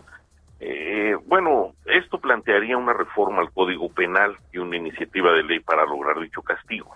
Naturalmente que tendría que modificarse no solamente eh, el Código Penal, sino también tendría que, modificarse la Constitución Política de los Estados Unidos Mexicanos, que en su artículo 22 prohíbe las, las penas, está prohibida ahí la pena de muerte, y después de decir el artículo 22 de la Constitución que está prohibida la pena de muerte, también dice está prohibida la mutilación, la- las penas de infamia, de marca, los azotes, eh, el tormento de cualquier especie, etcétera, estaríamos hablando de, de que eh, tendríamos que modificar también los, los tratados internacionales de los que forma parte México, donde se ha dicho pues que no no se puede torturar a la gente, sería un, un tipo de tortura. Es, es complicada esa parte, sin embargo, bueno, pues eh, la gente cuando oye casos como los que acaban de ocurrir en esta semana, eh, donde hablan de, de que eh, una persona, un feminicida, ha matado a tres, cuatro, diez o treinta personas. Bueno, este que mató Bueno, a 30, sí. a mujeres, ¿no? Además, bueno, pues de, de- de inmediato dicen, bueno, pero pues qué crueldad va a haber si este cuate ha hecho tantas cosas. Sin embargo, hasta el más malo tiene sus derechos humanos Sí. que también eh, son los que protege la ley. Entonces, eh, hay países en los que sí se aplica, eh, en, en España, por ejemplo, eh, esa, esa, esa castración química es, fármacos y esos fármacos reducen la libido y la, actividad sexual, sofocan la conducta sexual. Es un proceso reversible, además, mientras estás tomando los fármacos, te Sí. reduce la, la... Entonces no es una cuestión que vaya a servir para siempre. Sí. En España, por ejemplo, es es un es una eh, una situación que se aplica de forma voluntaria. Si el, el sentenciado dice pónganmela, pues se les Nos pone. quedan no, no. 15 segunditos. Ya Ay, sabes que ay, nos no. gana la guillotina, mi querido amigo. Sí, o sea. Ahora, hay otros países, como en, en, en Polonia, desde el 2009 ya se aplica. En, en, en Europa, en Moldavia, en Mi Estonia, querido amigo, nos en cae Rusia, Corea la- del Sur. La guillotina, ¿lo podemos dejar en una segunda parte? Claro, con todo gusto, encantado. Gracias, amigo. Buen día. La noticia no descansa. Usted necesita estar bien informado también el fin de semana. Esto es Informativo El Heraldo Fin de Semana.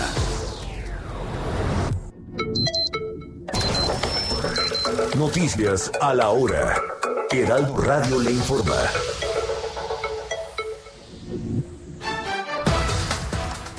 Nueve de la mañana en punto. Las 16 entidades que están en semáforo verde con bajo riesgo de contagio de COVID-19 pueden decretar el regreso a clases presenciales de inmediato.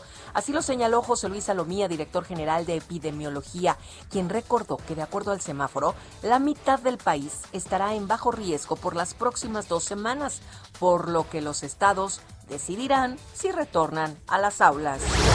Y hablando de este tema, Nuevo León regresa a clases presenciales pese al semáforo amarillo que tienen. El reporte completo con Sergio Sánchez. Adelante, Sergio, ¿qué tal? Gracias, Moni. Muy buenos días. Como bien mencionas, contrario a lo ocurrido en Campeche y Nayarit, en Nuevo León el regreso a las clases presenciales no se verá afectado a pesar del retroceso al semáforo amarillo en el estado. Así lo informó este sábado la doctora Consuelo Treviño, subsecretaria de Control y Prevención de Enfermedades de la entidad. De este modo, el regreso a clases presenciales planteado para el próximo 31 de mayo continuará en pie como ya se había planeado, a pesar de que este viernes la Secretaría de Salud a nivel nacional reveló que el Estado retrocederá al color amarillo de riesgo medio, medida que tendrá vigencia del 24 de mayo al 6 de junio. Cabe señalar que con el semáforo amarillo, el espacio público abierto será permitido de forma regular y los espacios públicos cerrados se podrán abrir con aforo reducido, respetando medidas básicas de prevención y máximo cuidado a las personas de mayor riesgo. Hasta aquí el reporte, Moni. Excelente domingo y no hay que bajar la guardia ante la pandemia. Perfectamente lo que dices, no bajar la guardia, no relajarnos. Muchas gracias, Serge. Hasta luego. Buen domingo. En el mundo, Argentina inició ayer un confinamiento total de nueve días por el que se suspende todo tipo de actividad no esencial en las zonas de ese país de alto riesgo por la segunda ola de COVID-19 que está dejando récord de contagios y muertes y elevando la tensión en los hospitales. Las vacunas de Pfizer, BioNTech y AstraZeneca Oxford son casi tan eficaces contra la variante india del COVID-19 con respecto a la británica. Un estudio de la Autoridad de Salud Pública de Inglaterra indicó que la vacuna de Pfizer BioNTech resultó 88% eficaz contra la enfermedad sintomática de la variante india, dos semanas después de la segunda dosis, y un 93% respecto a la inglesa. El gobierno de Belice prevé reabrir sus fronteras con México el próximo 31 de mayo, con lo cual se espera la reactivación económica en la región que colinda con la ciudad de Chetumal, Quintana Roo, además del flujo migratorio tras un año ya de restricciones. ¿A dónde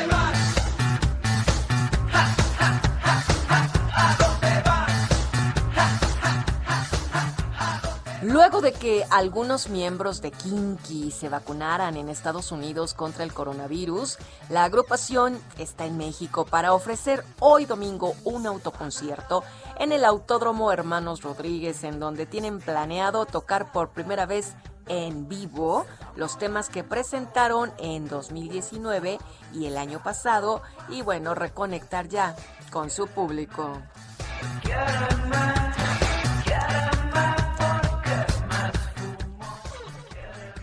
9 de la mañana, 3 minutos.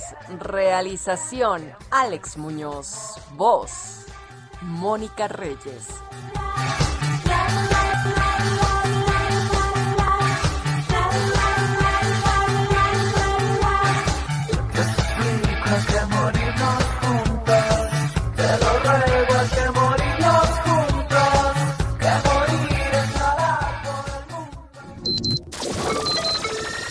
Esto fue Noticias a la Hora. Siga enterado. Informativo El Heraldo, fin de semana. Con Sofía García y Alejandro Sánchez. Síganos.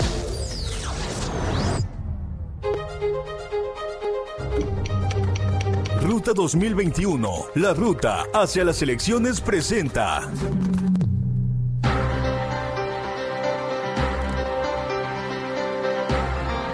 Son las 9 de la mañana con cuatro minutos. Un día, un día voy a hacer un como... ¿Un TikTok? No, no, no. ¿Un video? un, un video detrás de, de los micrófonos. No puedo decir detrás de cámaras. O sí, por el streaming, pero para que vean lo que hace Sánchez. Como hasta me cansé. Ah, mire, o sea, no sabe todo lo que hace Sánchez detrás de los micrófonos. Pero bueno, no, a ver, ¿por qué me ven así? No estoy, no, no, no Vámonos. hace nada, pero da mucha lata, Sánchez, da mucha lata. Yo así, me cansé. Pero bueno, Vámonos dimos. con... Mira, ya son... ¿Cuántos días para las elecciones? 14, 14. 13 días. Cada vez es más cerca. Hoy son 14. 14. ujú. Ruta 2021 aquí en el Heraldo Media Group. Le dimos seguimiento a los temas desde mucho antes que empezara el proceso electoral y cada vez se pone mejor. Vamos ahora a entrevistar a el quien es el aspirante a la alcaldía de Tlaxcala, Jorge Corichi, candidato de Morena. Hay que recordar que este partido allá está yéndose, ¿no? Se está yendo con también quien es la candidata Lorena Cuellar, Cuellar, así haciendo es. mancuerna, querido Jorge Corichi, y cómo van las cosas a 14 días de, pues, ir a las urnas. Alejandro, buenos días, Sofía. Buenos Me da días. gusto saludarlos desde esta bella ciudad de Tlaxcala. Tenemos... Estamos- Ah. Es que teníamos un poquito de problema con el audio, pero ya lo escuchamos muy bien. Gracias, gracias, Sofía, Alejandro. Efectivamente, estamos a 14 días de la elección, donde no tengo la menor duda, de acuerdo a las encuestas de, de una casa, eh, de una empresa encuestadora de las más importantes del país, nos ponen a la cabeza con 41 puntos y nuestro más cercano perseguidor, eh, el PAN, con 16 puntos. Ujú. En esta transformación que amerita el país, eh, candidato, ¿cuál es el mayor reto, sobre todo en Tlaxcala, en donde, bueno, claro, tiene problemáticas muy particulares, ¿no? Sobre todo cuando hablamos de mujeres, ¿no? En, en ese estado. Y, y bueno, pues en esta nueva, en esta nueva digo, en este nuevo espacio en donde usted estará, ¿qué hará para, para bajar los índices eh, de violencia o de trata que se vive en Tlaxcala? Eh, particularmente en la ciudad de Tlaxcala, Tlaxcala capital, eh, hoy nos dejan como herencia eh, inseguridad. Afortunadamente el índice de, de inseguridad no es tan alto como se da en otras partes del país, pero sí es eh, eh, diferente a otros tiempos en Tlaxcala. Eh, desgraciadamente los número, el número de policías que actualmente cuenta el ayuntamiento no cubre ni siquiera eh, la sugerencia que hace la Organización de Naciones Unidas. Está muy por debajo, ha habido desvío de recursos en el actual ayuntamiento y nosotros vamos a reorientar el presupuesto para que podamos fortalecer toda una estrategia y los índices de inseguridad no crezcan en Tlaxcala. Estoy decidido a, es- a que este problema que está iniciando en Tlaxcala lo detengamos de manera tajante. Tlaxcala se va a convertir en una ciudad segura. Jorge, ¿qué es lo que le preocupa en este momento? sobre todo en la parte económica de las familias, el sustento de las familias. Estoy proponiendo que impulsemos a Tlaxcala como un municipio eminentemente turístico, que sea un polo de desarrollo turístico a nivel regional, es decir, en un radio de 170 kilómetros que abarca parte de los estados de Veracruz, Hidalgo, Puebla, Morelos, Ciudad de México y Estado de México, donde vivimos poco más de 30 millones de mexicanos, Tlaxcala se convierta en una opción de turismo cultural para estos 30 millones de mexicanos. ¿Cómo hacerlo? Eh, ¿Va a convocar a empresarios? Eh, ya ve que luego, a la verdad, a su partido le ha costado trabajo un poco de pronto hacer estas alianzas, pero hay que reconocer que son necesarias. ¿Usted en qué sentido va? Particularmente yo tengo una extraordinaria relación con el sector empresarial de, de Tlaxcala y también lo estamos haciendo. Yo soy empresario y, y he estado muy de cerca con el sector comercial y empresarial de la entidad.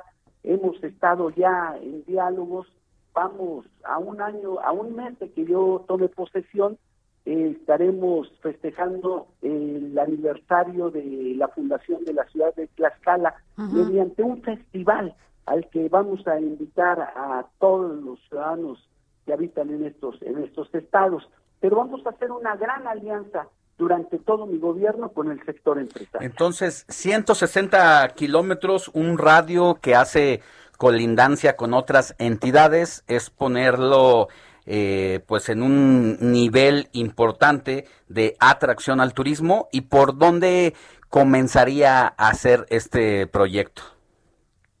Bueno, obviamente vamos a primero a impulsar una cultura de atención al turista entre todos, con todos mis paisanos de la capital. Segunda, vamos a entrar a un programa de capacitación, de atención al prestador de, al turista. Vamos a capacitar a los prestadores de servicios. Y tercero, la infraestructura urbana la vamos a mejorar eh, progresivamente. Pero Tlaxcala tiene una gran riqueza hay que recordar que Tlaxcala es el alma de la nación. Alguien decía que es la cuna de la nación, yo digo que es el alma de la nación, porque cuando salieron 400 familias tlaxcaltecas junto con los españoles, fueron a colonizar lo que hoy es todo este país. Y ahí es donde le vamos a entrar. Tenemos una gran historia, gran cultura, tradiciones, eh, una cultura culinaria enorme, tenemos muchas artesanías, pero sobre todo muy cerca de estas grandes ciudades y con carreteras autopistas desde cualquier estado que acabo de mencionar hasta la entrada de la ciudad de Tlaxcala. Pues muy bien. Gracias, Jorge Coriche, candidato alcalde por Tlaxcala, allá en la capital, por el partido Morena. Muchísima suerte y en caso de ganar, a ver si ya estamos por acá, ya con una vez que esté cerca de tomar eh, pues el poder, si es que así sucede, pues que platiquemos también nuevamente. Eh, con todo gusto, Alejandro, Sofía, eh, tenemos la certeza de que la ciudadanía de Tlaxcala va a votar en favor de nuestra candidata gobernadora, Lorena Cuellar, por Morena, y su servidor Jorge Corichi eh, por Morena en la capital. Y los vamos a estar invitando a que vengan a visitar a Tlaxcala Turística. Que así sea. Muchísimas gracias, hasta pronto. Gracias, hasta pronto, Alejandro. Gusto. Sofía. Gracias, igualmente. Ruta 2021, la ruta hacia las elecciones presentó. Gracias por continuar con nosotros. Vámonos a otro tema, pero no deja de ser importante, sobre todo en estos momentos, en esta coyuntura, porque cuando hablamos, eh, en este caso de las alcaldías, hablamos del primer contacto de estos gobiernos locales, de esta cercanía importante que debe de haber, porque uno sale de su casa y lo primero que ve pues si hay un bache, si hay algo mal, si está el árbol cayéndose, pues la responsabilidad inmediata siempre, uno piensa como vecino, pues es tu gobierno local, ¿no? Tu alcalde, tu El en- presidente. sí, tu- todo lo que to- es el entorno urbano inmediato una vez que abres la puerta de tu casa, Es eso, ¿no? ahí. Entonces, la importancia de los gobiernos locales, de las alcaldías es total. Por eso, por eso agradecemos que esté con nosotros hoy Raúl Avilés Allende, que además de ser analista político, escribe el libro Ya gané y ahora qué hago? Manual para gobernar una alcaldía. Raúl, buenos días. Hola, ¿qué tal? Buenos días, Sofía, Alejandro, auditorio. Oye, este manual, que yo creo que deberían ya de estar leyendo varios, ¿no? Eh, ¿Por qué a partir de una alcaldía?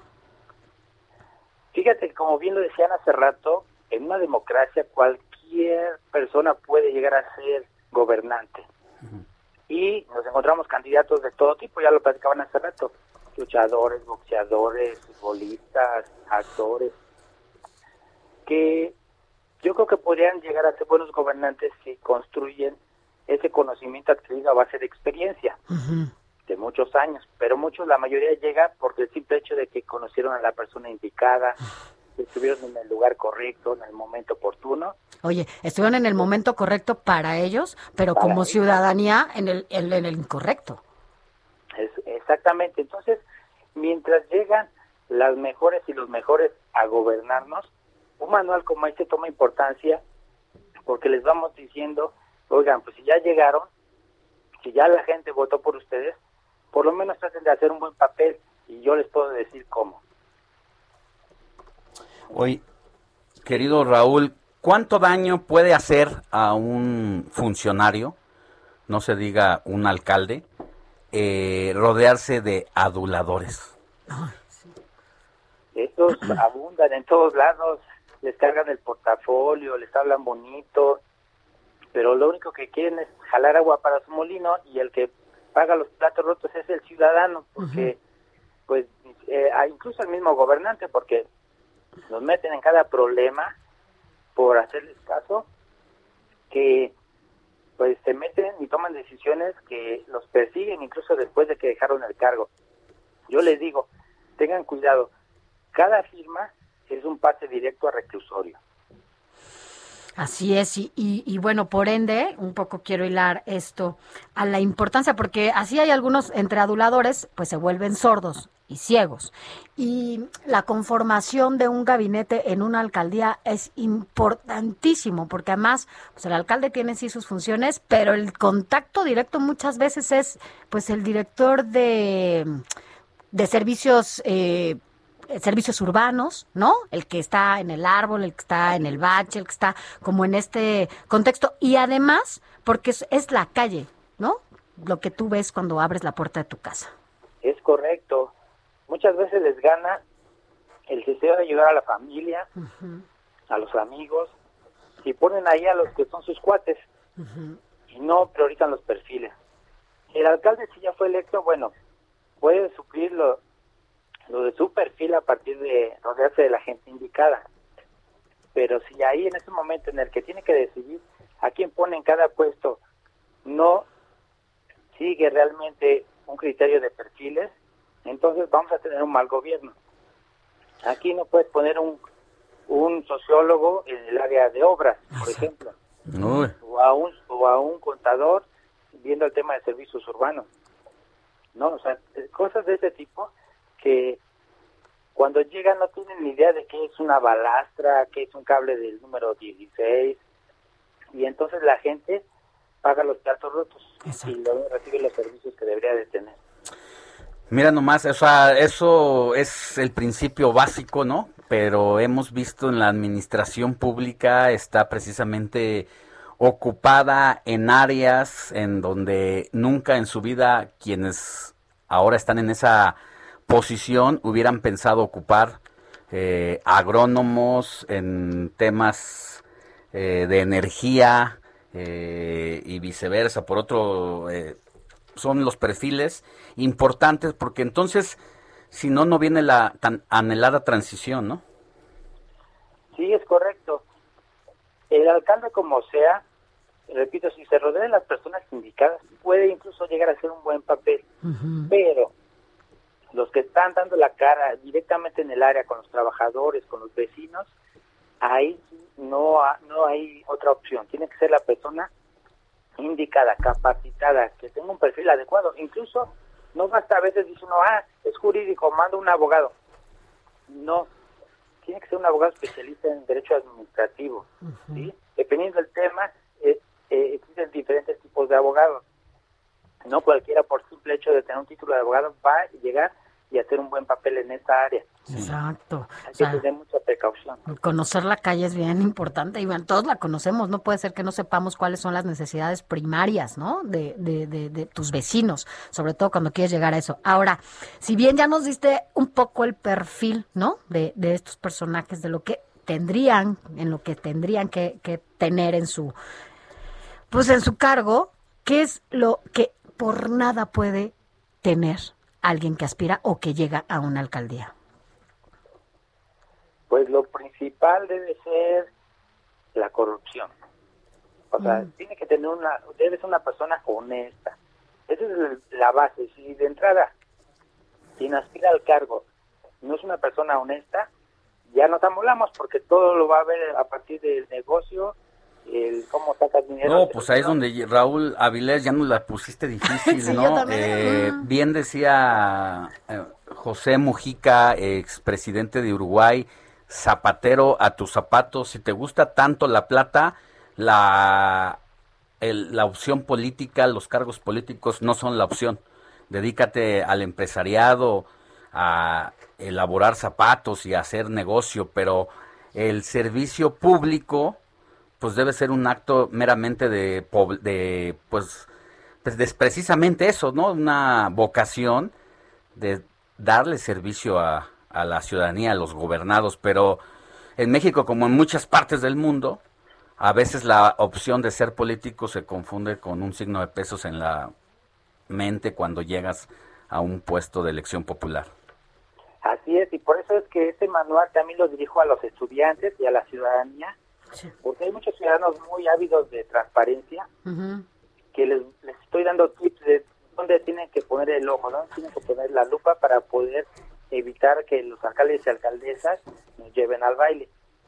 Hablo del monstruo de las mil cabezas, que es la corrupción, y cómo podemos, en algunos tips fáciles, ir combatiéndola. Se los doy a los que son alcaldes o van a ser alcaldes, pero también es para que la gente sepa, conozca y puedan poner la atención y que tengamos cada vez menos huecos o menos vacíos en donde se puedan esconder para poder hacer de la suya.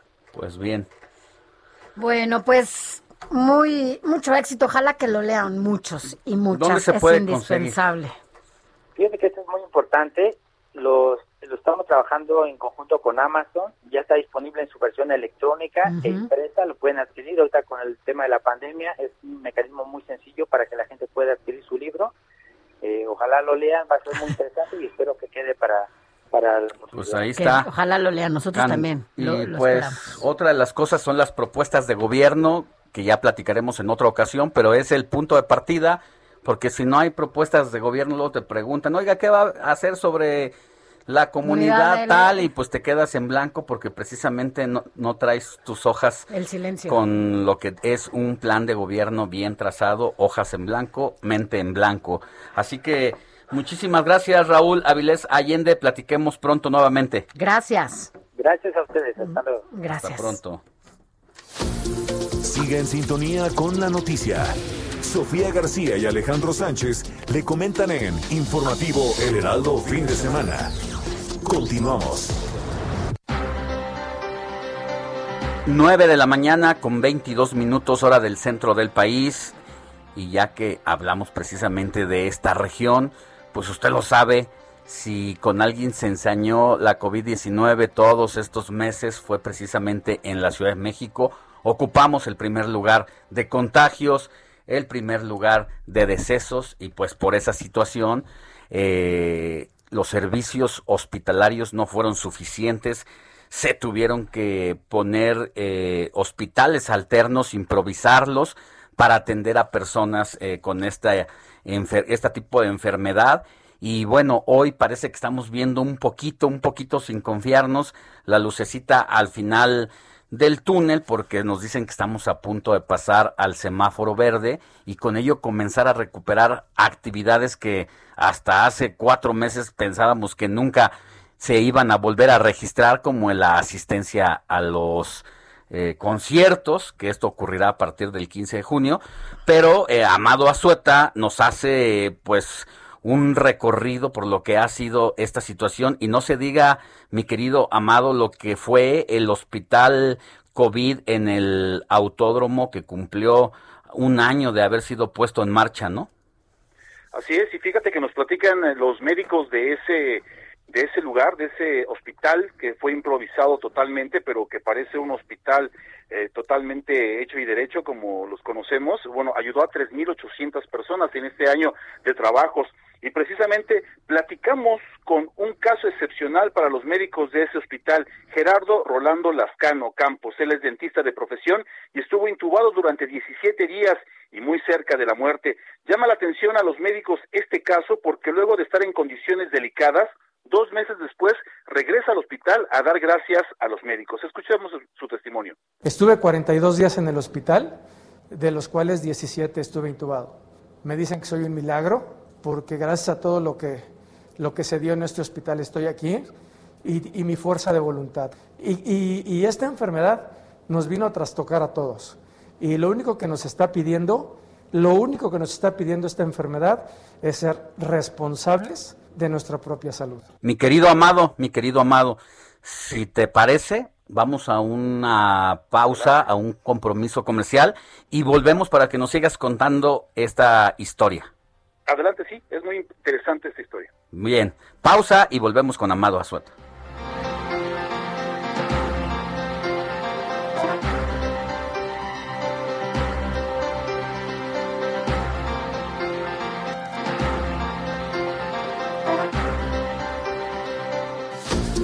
La noticia no descansa.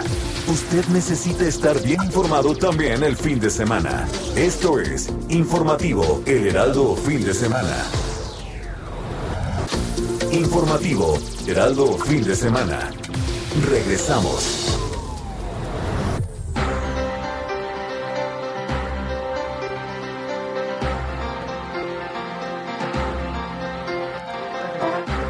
Ok, son las 9 de la mañana con 30 minutos. Gracias, gracias por continuar con nosotros en este último bloque ya de información. En este domingo, nada más este domingo a 14 días de las elecciones. Pero mire, estábamos hablando con Amado Azueta, quien siempre nos prepara historias e información importante con para compartirla con ustedes también. Y hablabas de este señor amado Gerardo Lascano, que bueno, pues no la vio fácil, estuvo allá en este hospital que se montó temporal en el centro Banamex y que bueno, pues estaba dándonos su testimonio. Amado, ¿cómo estás de nuevo? Hola, ¿qué tal, Sofía? Efectivamente, estábamos escuchando a Gerardo Lascano. Él es una persona médica, eh, doctor, eh, dentista, que sufrió todos los eh, problemas que provoca eh, la COVID-19 y bueno, él regresó a este hospital para platicar con los médicos y agradecer. Él es una de las 3.800 personas que han pasado por este lugar y que lograron ser arrancados de las manos del COVID-19 ya en momentos graves. Él estuvo 42 días. Y fíjate que los, las autoridades nos dieron la oportunidad de visitar este nosocomio. Nos permitieron visitar algunos de los pabellones que apenas hace seis meses eran impensable ingresar a ellos sin protección es eh, hay por ejemplo visitamos un pabellón con 30 camas y todas las camas en este momento las podemos apreciar vacías tienen todos los aditamentos necesarios para ponerse en marcha en minutos oxígeno equipo desfibrilador inyecciones de adrenalina para revivir a las personas que entren en paro todo está a la mano en un pequeño carro que se llama el carro rojo, le llaman los médicos, y bueno, cuando se llamaba a este pequeño carro, bueno, pues todos sabían que no iba a haber buenas noticias. Platicamos con el director del Centro de Atención Temporal Autódromo Hermanos Rodríguez, Javier García Acosta, quien nos dio a conocer a cuánta gente han salvado durante este año de trabajos. Escuchemos. Nosotros llegamos aquí, pues todos llegamos con miedo, todos llegamos con, con esa preocupación de qué va a pasar sin embargo, todo el personal se ha comportado a la altura. En promedio llevamos por ahí de las 3.800 altas, o sea, 3.800 vidas arrancadas al COVID-19, que, le ganamos la batalla, ¿no? Le ganamos esa batalla y ya están con, con sus familias. Y nuestra tasa de, de, letalidad se encuentra por ahí del 34-35%. ¿Qué quiere, ¿Qué quiere decir? Que 3.5 personas de cada 10, pues bueno, no lograron salir avantes. Empezaron con 539 trabajadores de la salud, hoy son 1.300 y al principio eran 218 cámaras que estaban ocupadas. Llegaron a alcanzar en el mes de enero, eh, diciembre, enero, hasta 400 camas ocupadas. Afortunadamente nos dicen que ahorita lo que tienen ocupado de estas 400 camas solamente son 91 y esto pues es una buena noticia y así nos lo confirma el director. Escuchemos. Este, esta unidad estaba destinada para tres meses. Eh, vieron que llegó la primera ola, se aumentaron el número de casos, se continuó y después se volvió a analizar por las autoridades si, si la vida del autódromo llegaba a su fin o continuaba. Esta vez va a ser exactamente igual, lo tienen que que definir nuestras autoridades para ver este, esos modelos epidemiológicos, la curva de contagios cómo está y con base en esos puntos decidir.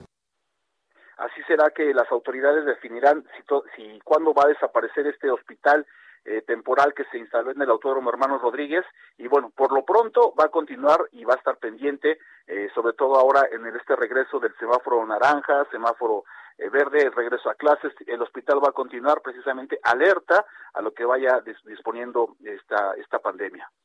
Pues bueno, esperemos que pronto y poco a poco vayan desapareciendo este, estos espacios temporales que, bueno, como decías, de inicio se pensaban algunos meses nada más y bueno, ahí siguen. Lo bueno de todo esto es que cada vez son menos las personas que están en, esas camas, eh, pasándola mal y, y bueno, pues no dejemos de cuidarnos, de usar el cubrebocas, de usar estas medidas sanitarias que de alguna manera nos han ayudado un poco a contener esta situación para que evitar que haya un repunte, ¿no? Como está pasando en algunos estados, no hay que dejarlo de lado, no es cosa menor. En algunos estados están regresando a semáforo amarillo cuando ya estaban en verde. Entonces, sí tenemos que cuidarnos, Amado. Así es, hay que cuidarnos, dicen los médicos que cualquier eh, señal de COVID hay que ir al hospital, hay que eh, ponernos en manos de los médicos porque ellos saben cómo sacarnos adelante de esta problemática. Así es, gracias Amado, como siempre, por, por tu información, por estas historias y bueno, pues esperemos que todo vaya mejor. Gracias. Buen día, buen fin. Buen fin. Ruta 2021, la ruta hacia las elecciones presenta.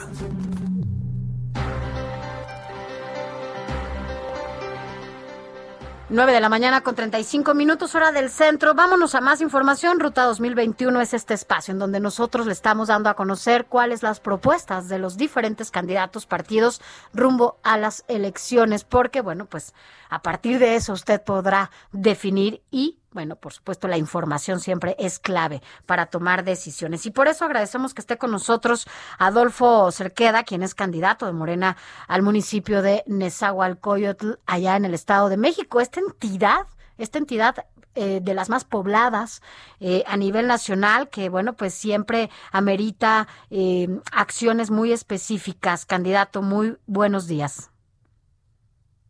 ¿Me escucha? Todo. Gracias, buenos días. Pues cuéntenos cuál es, eh, sobre todo, lo más importante, el reto en el que usted se, eh, pues básicamente priorizará si es que gana las próximas elecciones. Buenos días.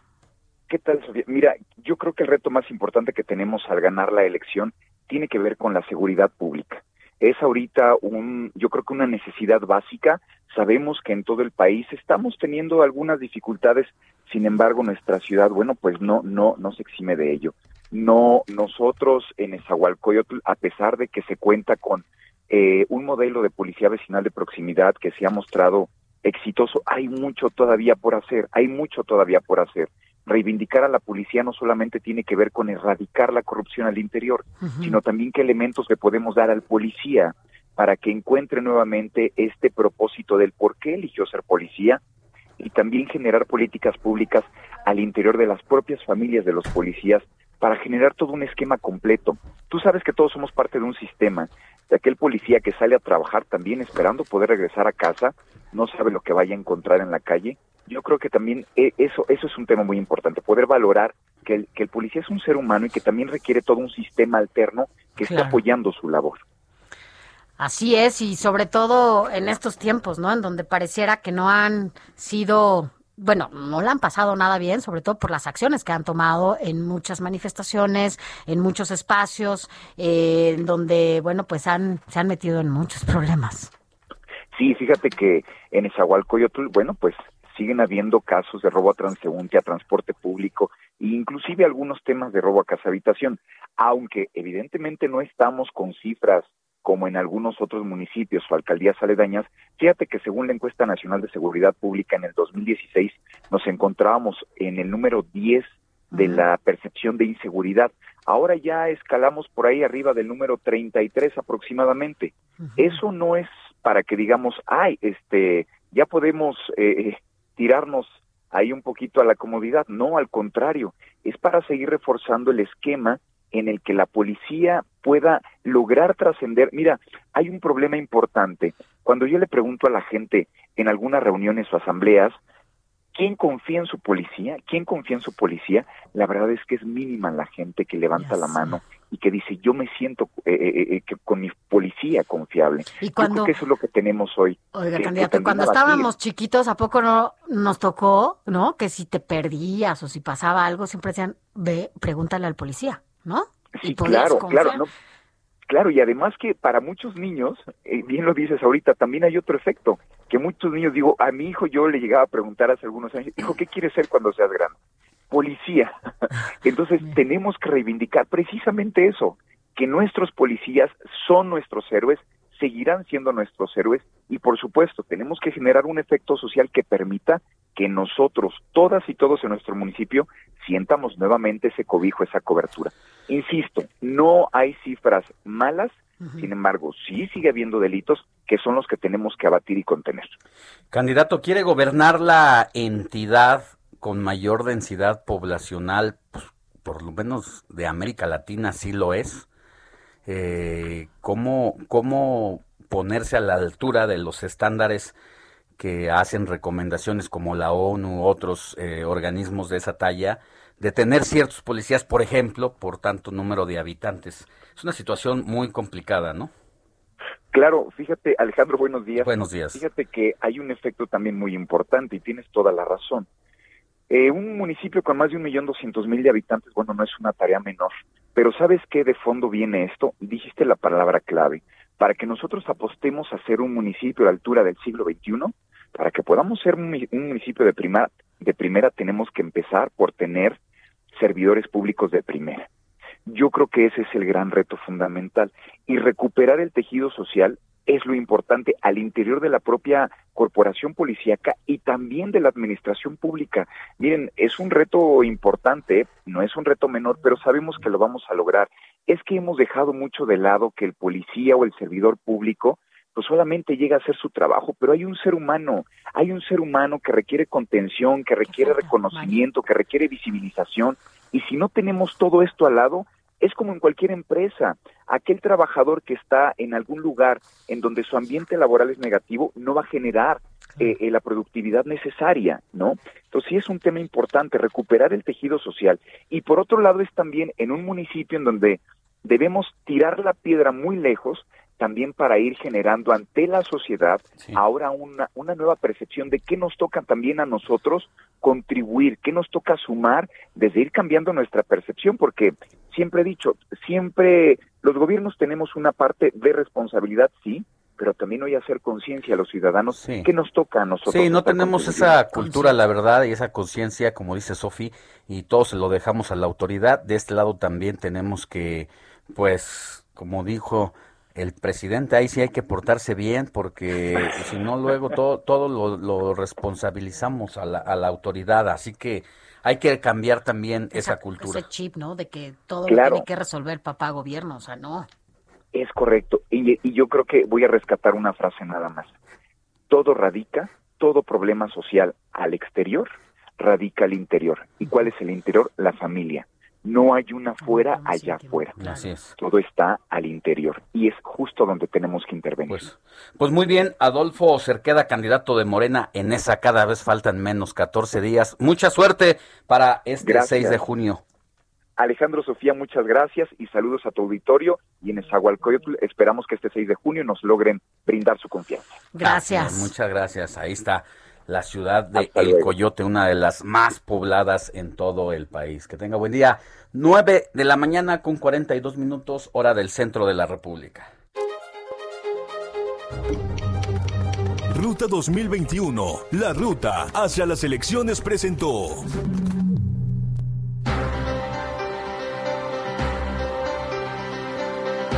Y de temas electorales vamos a el asunto de los temas de la literatura y esta vez toca turno a la cajita de fósforos, una antología de poesía infantil con mi querido José Luis Enciso, crítico literario. Buenos días, José Luis. Buen día, Alex querido, Sofi querida. Pues yo tengo esta mañana otro tipo de proselitismo. Esta mañana les traigo... Ese, ese, es, ese es muy bonito y además es más interesante. Yo creo que sí. Les voy a hablar de un libro de poesía pensado para niñas y niños. Se llama Cajito, Cajita de Fósforos y está publicado por Ediciones Ecare. Eh, lo que me llamó la atención para comentarlo acá es que es una reunión de poesías de 36 autoras y autores de Iberoamérica que no están escritas en rima, sino en verso libre, digamos, ¿no? Y rompen con la vieja idea de que la poesía infantil eh, debe ser tipo balada o tipo canción para transmitir enseñanzas. Muchos de estos poemas no parecieran estar pensados para niños, al menos a sus autores no se les considera que hayan tenido una gran obra dedicada a los lectores más pequeños. Pienso, por ejemplo, en Jorge Luis Borges, Gabriela Mistral, eh, Juan Ramón Jiménez, eh, Rosario Castellanos, grandes figuras literarias del siglo XX que aparecen aquí. Eh, sin embargo, en este libro también hay poemas de figuras emblemáticas de la literatura infantil, como María Elena Walsh, cuyo poema da título al libro, y autoras y autores contemporáneos que hacen muy buenos libros para chicos como Marta Riva Palacio, Jorge Luján, en fin. El antologador de esta reunión de poemas es Adolfo Córdoba, escritor mexicano, investigador, ganador de, entre otros premios, el, Premio Nacional de Bellas Artes de Cuento Infantil Juan de la Cabada y autor de uno de los blogs más respetables en estos temas, Linternas y Voz que se llama. Búsquenlo si tienen oportunidad. Bueno, él nos dijo de viva voz cómo surgió este libro y por qué es importante acercar este tipo de poesía a niñas y niños. Vamos a escuchar lo que nos dijo. Estaba yo buscando a poetas en Iberoamérica que desafiaran las formas tradicionales de poesía infantil, explorando en, en, las sonoridades, en las músicas verbales, olvidándose ya de la rima, de la métrica. Poetas que al imaginar formas distintas de escribir poesía infantil, estuvieran también imaginando formas distintas de ser niño o niña, ¿no? Por eso creo que es importante acercar poesía a niños y niñas. Les muestran diferentes maneras de estar en el mundo, de habitar sus cuerpos, acercarse a la literatura. Eh, la poesía nos libera del peso que pueden tener las narrativas más clásicas de principio, desarrollo y fin. Es una manera de estar en el mundo, a mí me parece más libre, más abierta, que puede ser además muy atractiva para niños y niñas por todos los juegos de palabras, el uso de la metáfora, por las maneras de nombrar al mundo que nos propone la poesía, que es también una manera de, de mirar distinto el mundo. También debemos decir que Cajita de Fósforos está ilustrado por Juan Palomino y gráficamente creo que resulta una muy buena edición que, como dice Adolfo, ayuda a los pequeños a descubrir formas de estar en el mundo y también, eh, diría yo, a aceptar formas de sentirlo. Por ejemplo, en este poema de Marta Riva Palacio llamado Así son los globos, dice, se bambolean aferrados a tu mano como si no pensaran en nada extraordinario, como si arriba no hubiera toda una jungla de nubes por explorar. Y ahí, justo cuando piensas que por fin eres una con tu globo, llega una corriente de aire y él se eleva al infinito, dejándote varada en el mundo. Todos somos náufragos de un globo que en un vaivén de viento prefirió volar sin nosotros. Bueno, pues hasta ahí la muestra de cajita de fósforos publicado por Ediciones Ecaré, la recomendación de esta semana, Sofi Alex. Pues quedamos incitados a la lectura, que viéndolo bien, pues es para el mundo infantil, pero el infantil también que nosotros los adultos llevamos dentro. Así es, y la mejor forma de hacer política en estos momentos, creo, es acercar poesía a los niños. Así es. Gracias, querido José Luis, que tengas buen día y nos escuchamos en la siguiente. Gracias. Gracias. Ruta 2021, la ruta hacia las elecciones presenta.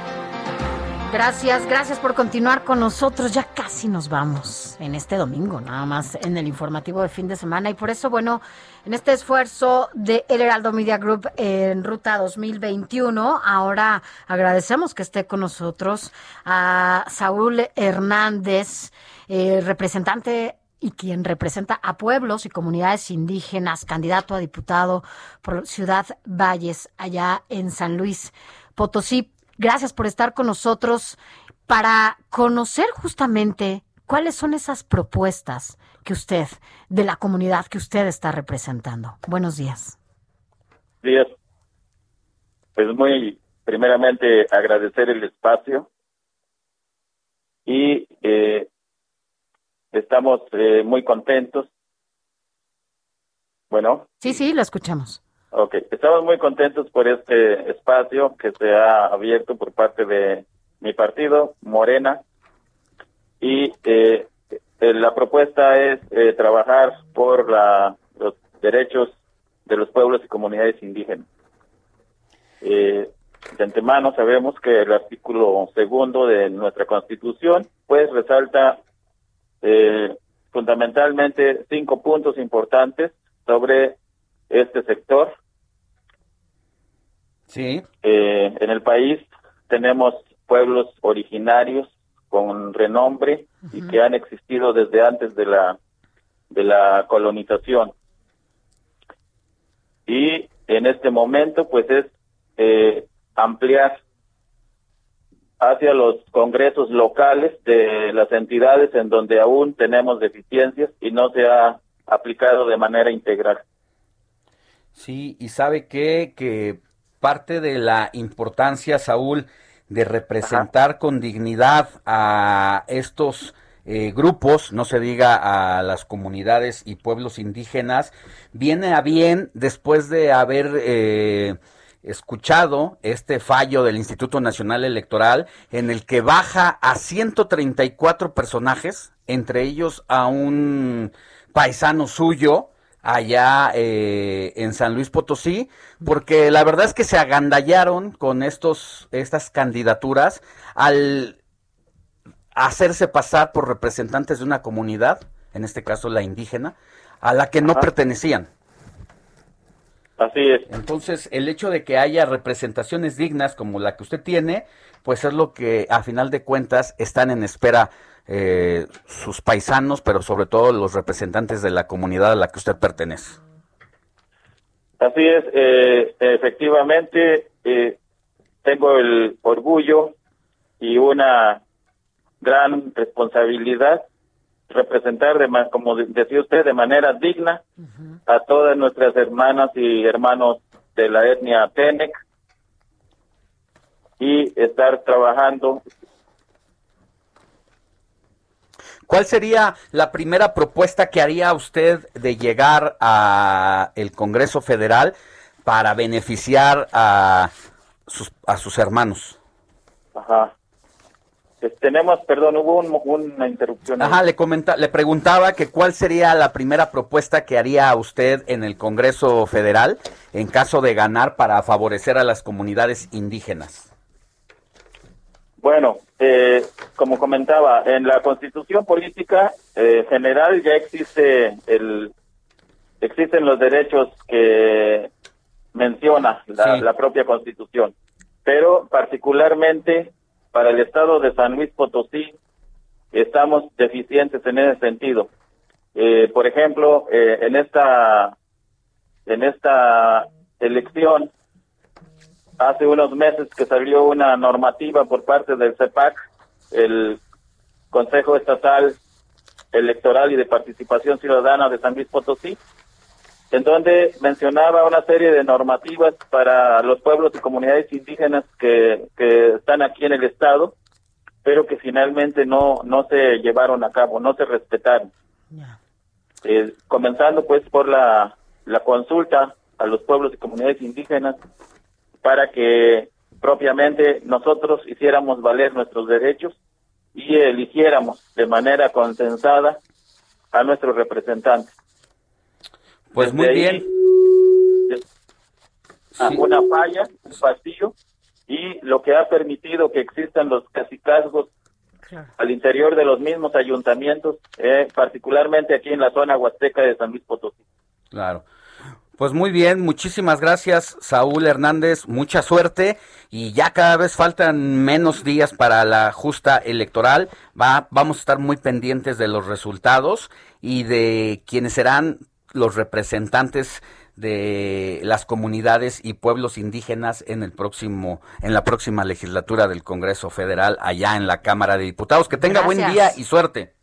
Le agradezco mucho el espacio, un saludo a todo el equipo, muchas gracias. Gracias. Buen día. Oye, Sánchez, ya nos vamos, ya sé, pero quiero decirte que hace rato que estabas haciendo tus travesuras, ya ves que decíamos antes de despedirnos, dice, pues tú sabes cuáles, eh, dice Miriam Leiva, que te portes bien que se le, que se le antoja. Yo no sé qué te estés, no sé qué te estés imaginando, Miriam, porque nada más te dije que estaba haciendo algunas cosas y Pues ya un día lo vamos a grabar. Ahorita la invitamos a decimos, desayunar a la "Córtala". querida Miriam Te mando besos. Gracias por escucharnos, Miriam. Todas las, todos los fines de semana, Sánchez. Bueno, pues nosotros ya llegamos al fin de esta emisión, solo de este domingo 22 de mayo. Y pues gracias, Sofi. Gracias a ti, Alex Sánchez, te- Estamos. Oye, fíjate ¿Qué? que antes de irnos, para todos aquellos seguidores del Tinder, les Ah. damos la mala noticia de que Alex está en está quiebra. muy preocupado. Está en quiebra. Alex está muy preocupado porque ya le están quitando Tinder. Búsquenlo antes de que se lo vayan a pero hay otras alternativas, Ya, muchachos y cuál. Muchachas. Alex Muñoz, Siempre hay un cada quien para un cada cual. ¿Ya viste cuál? Para un calcetín roto, ¿cómo le dicen? ¿Otro qué? ¿Siempre para un calcetín roto? Un roto Ah. para un descosido. ¿Sí? ¿Quieres? Así ¿Tú estás que- descosido o roto? No, yo estoy completito todavía. Tengo las costuras bien ver, firmes y no las enseño. Ah, 9 de la mañana con bueno. 55 minutos. Hasta la próxima. Buenos días. Heraldo Media Group presentó Informativo El Heraldo Fin de Semana con Sofía García y Alejandro Sánchez a través de El Heraldo Radio con la H que sí suena y ahora también se escucha.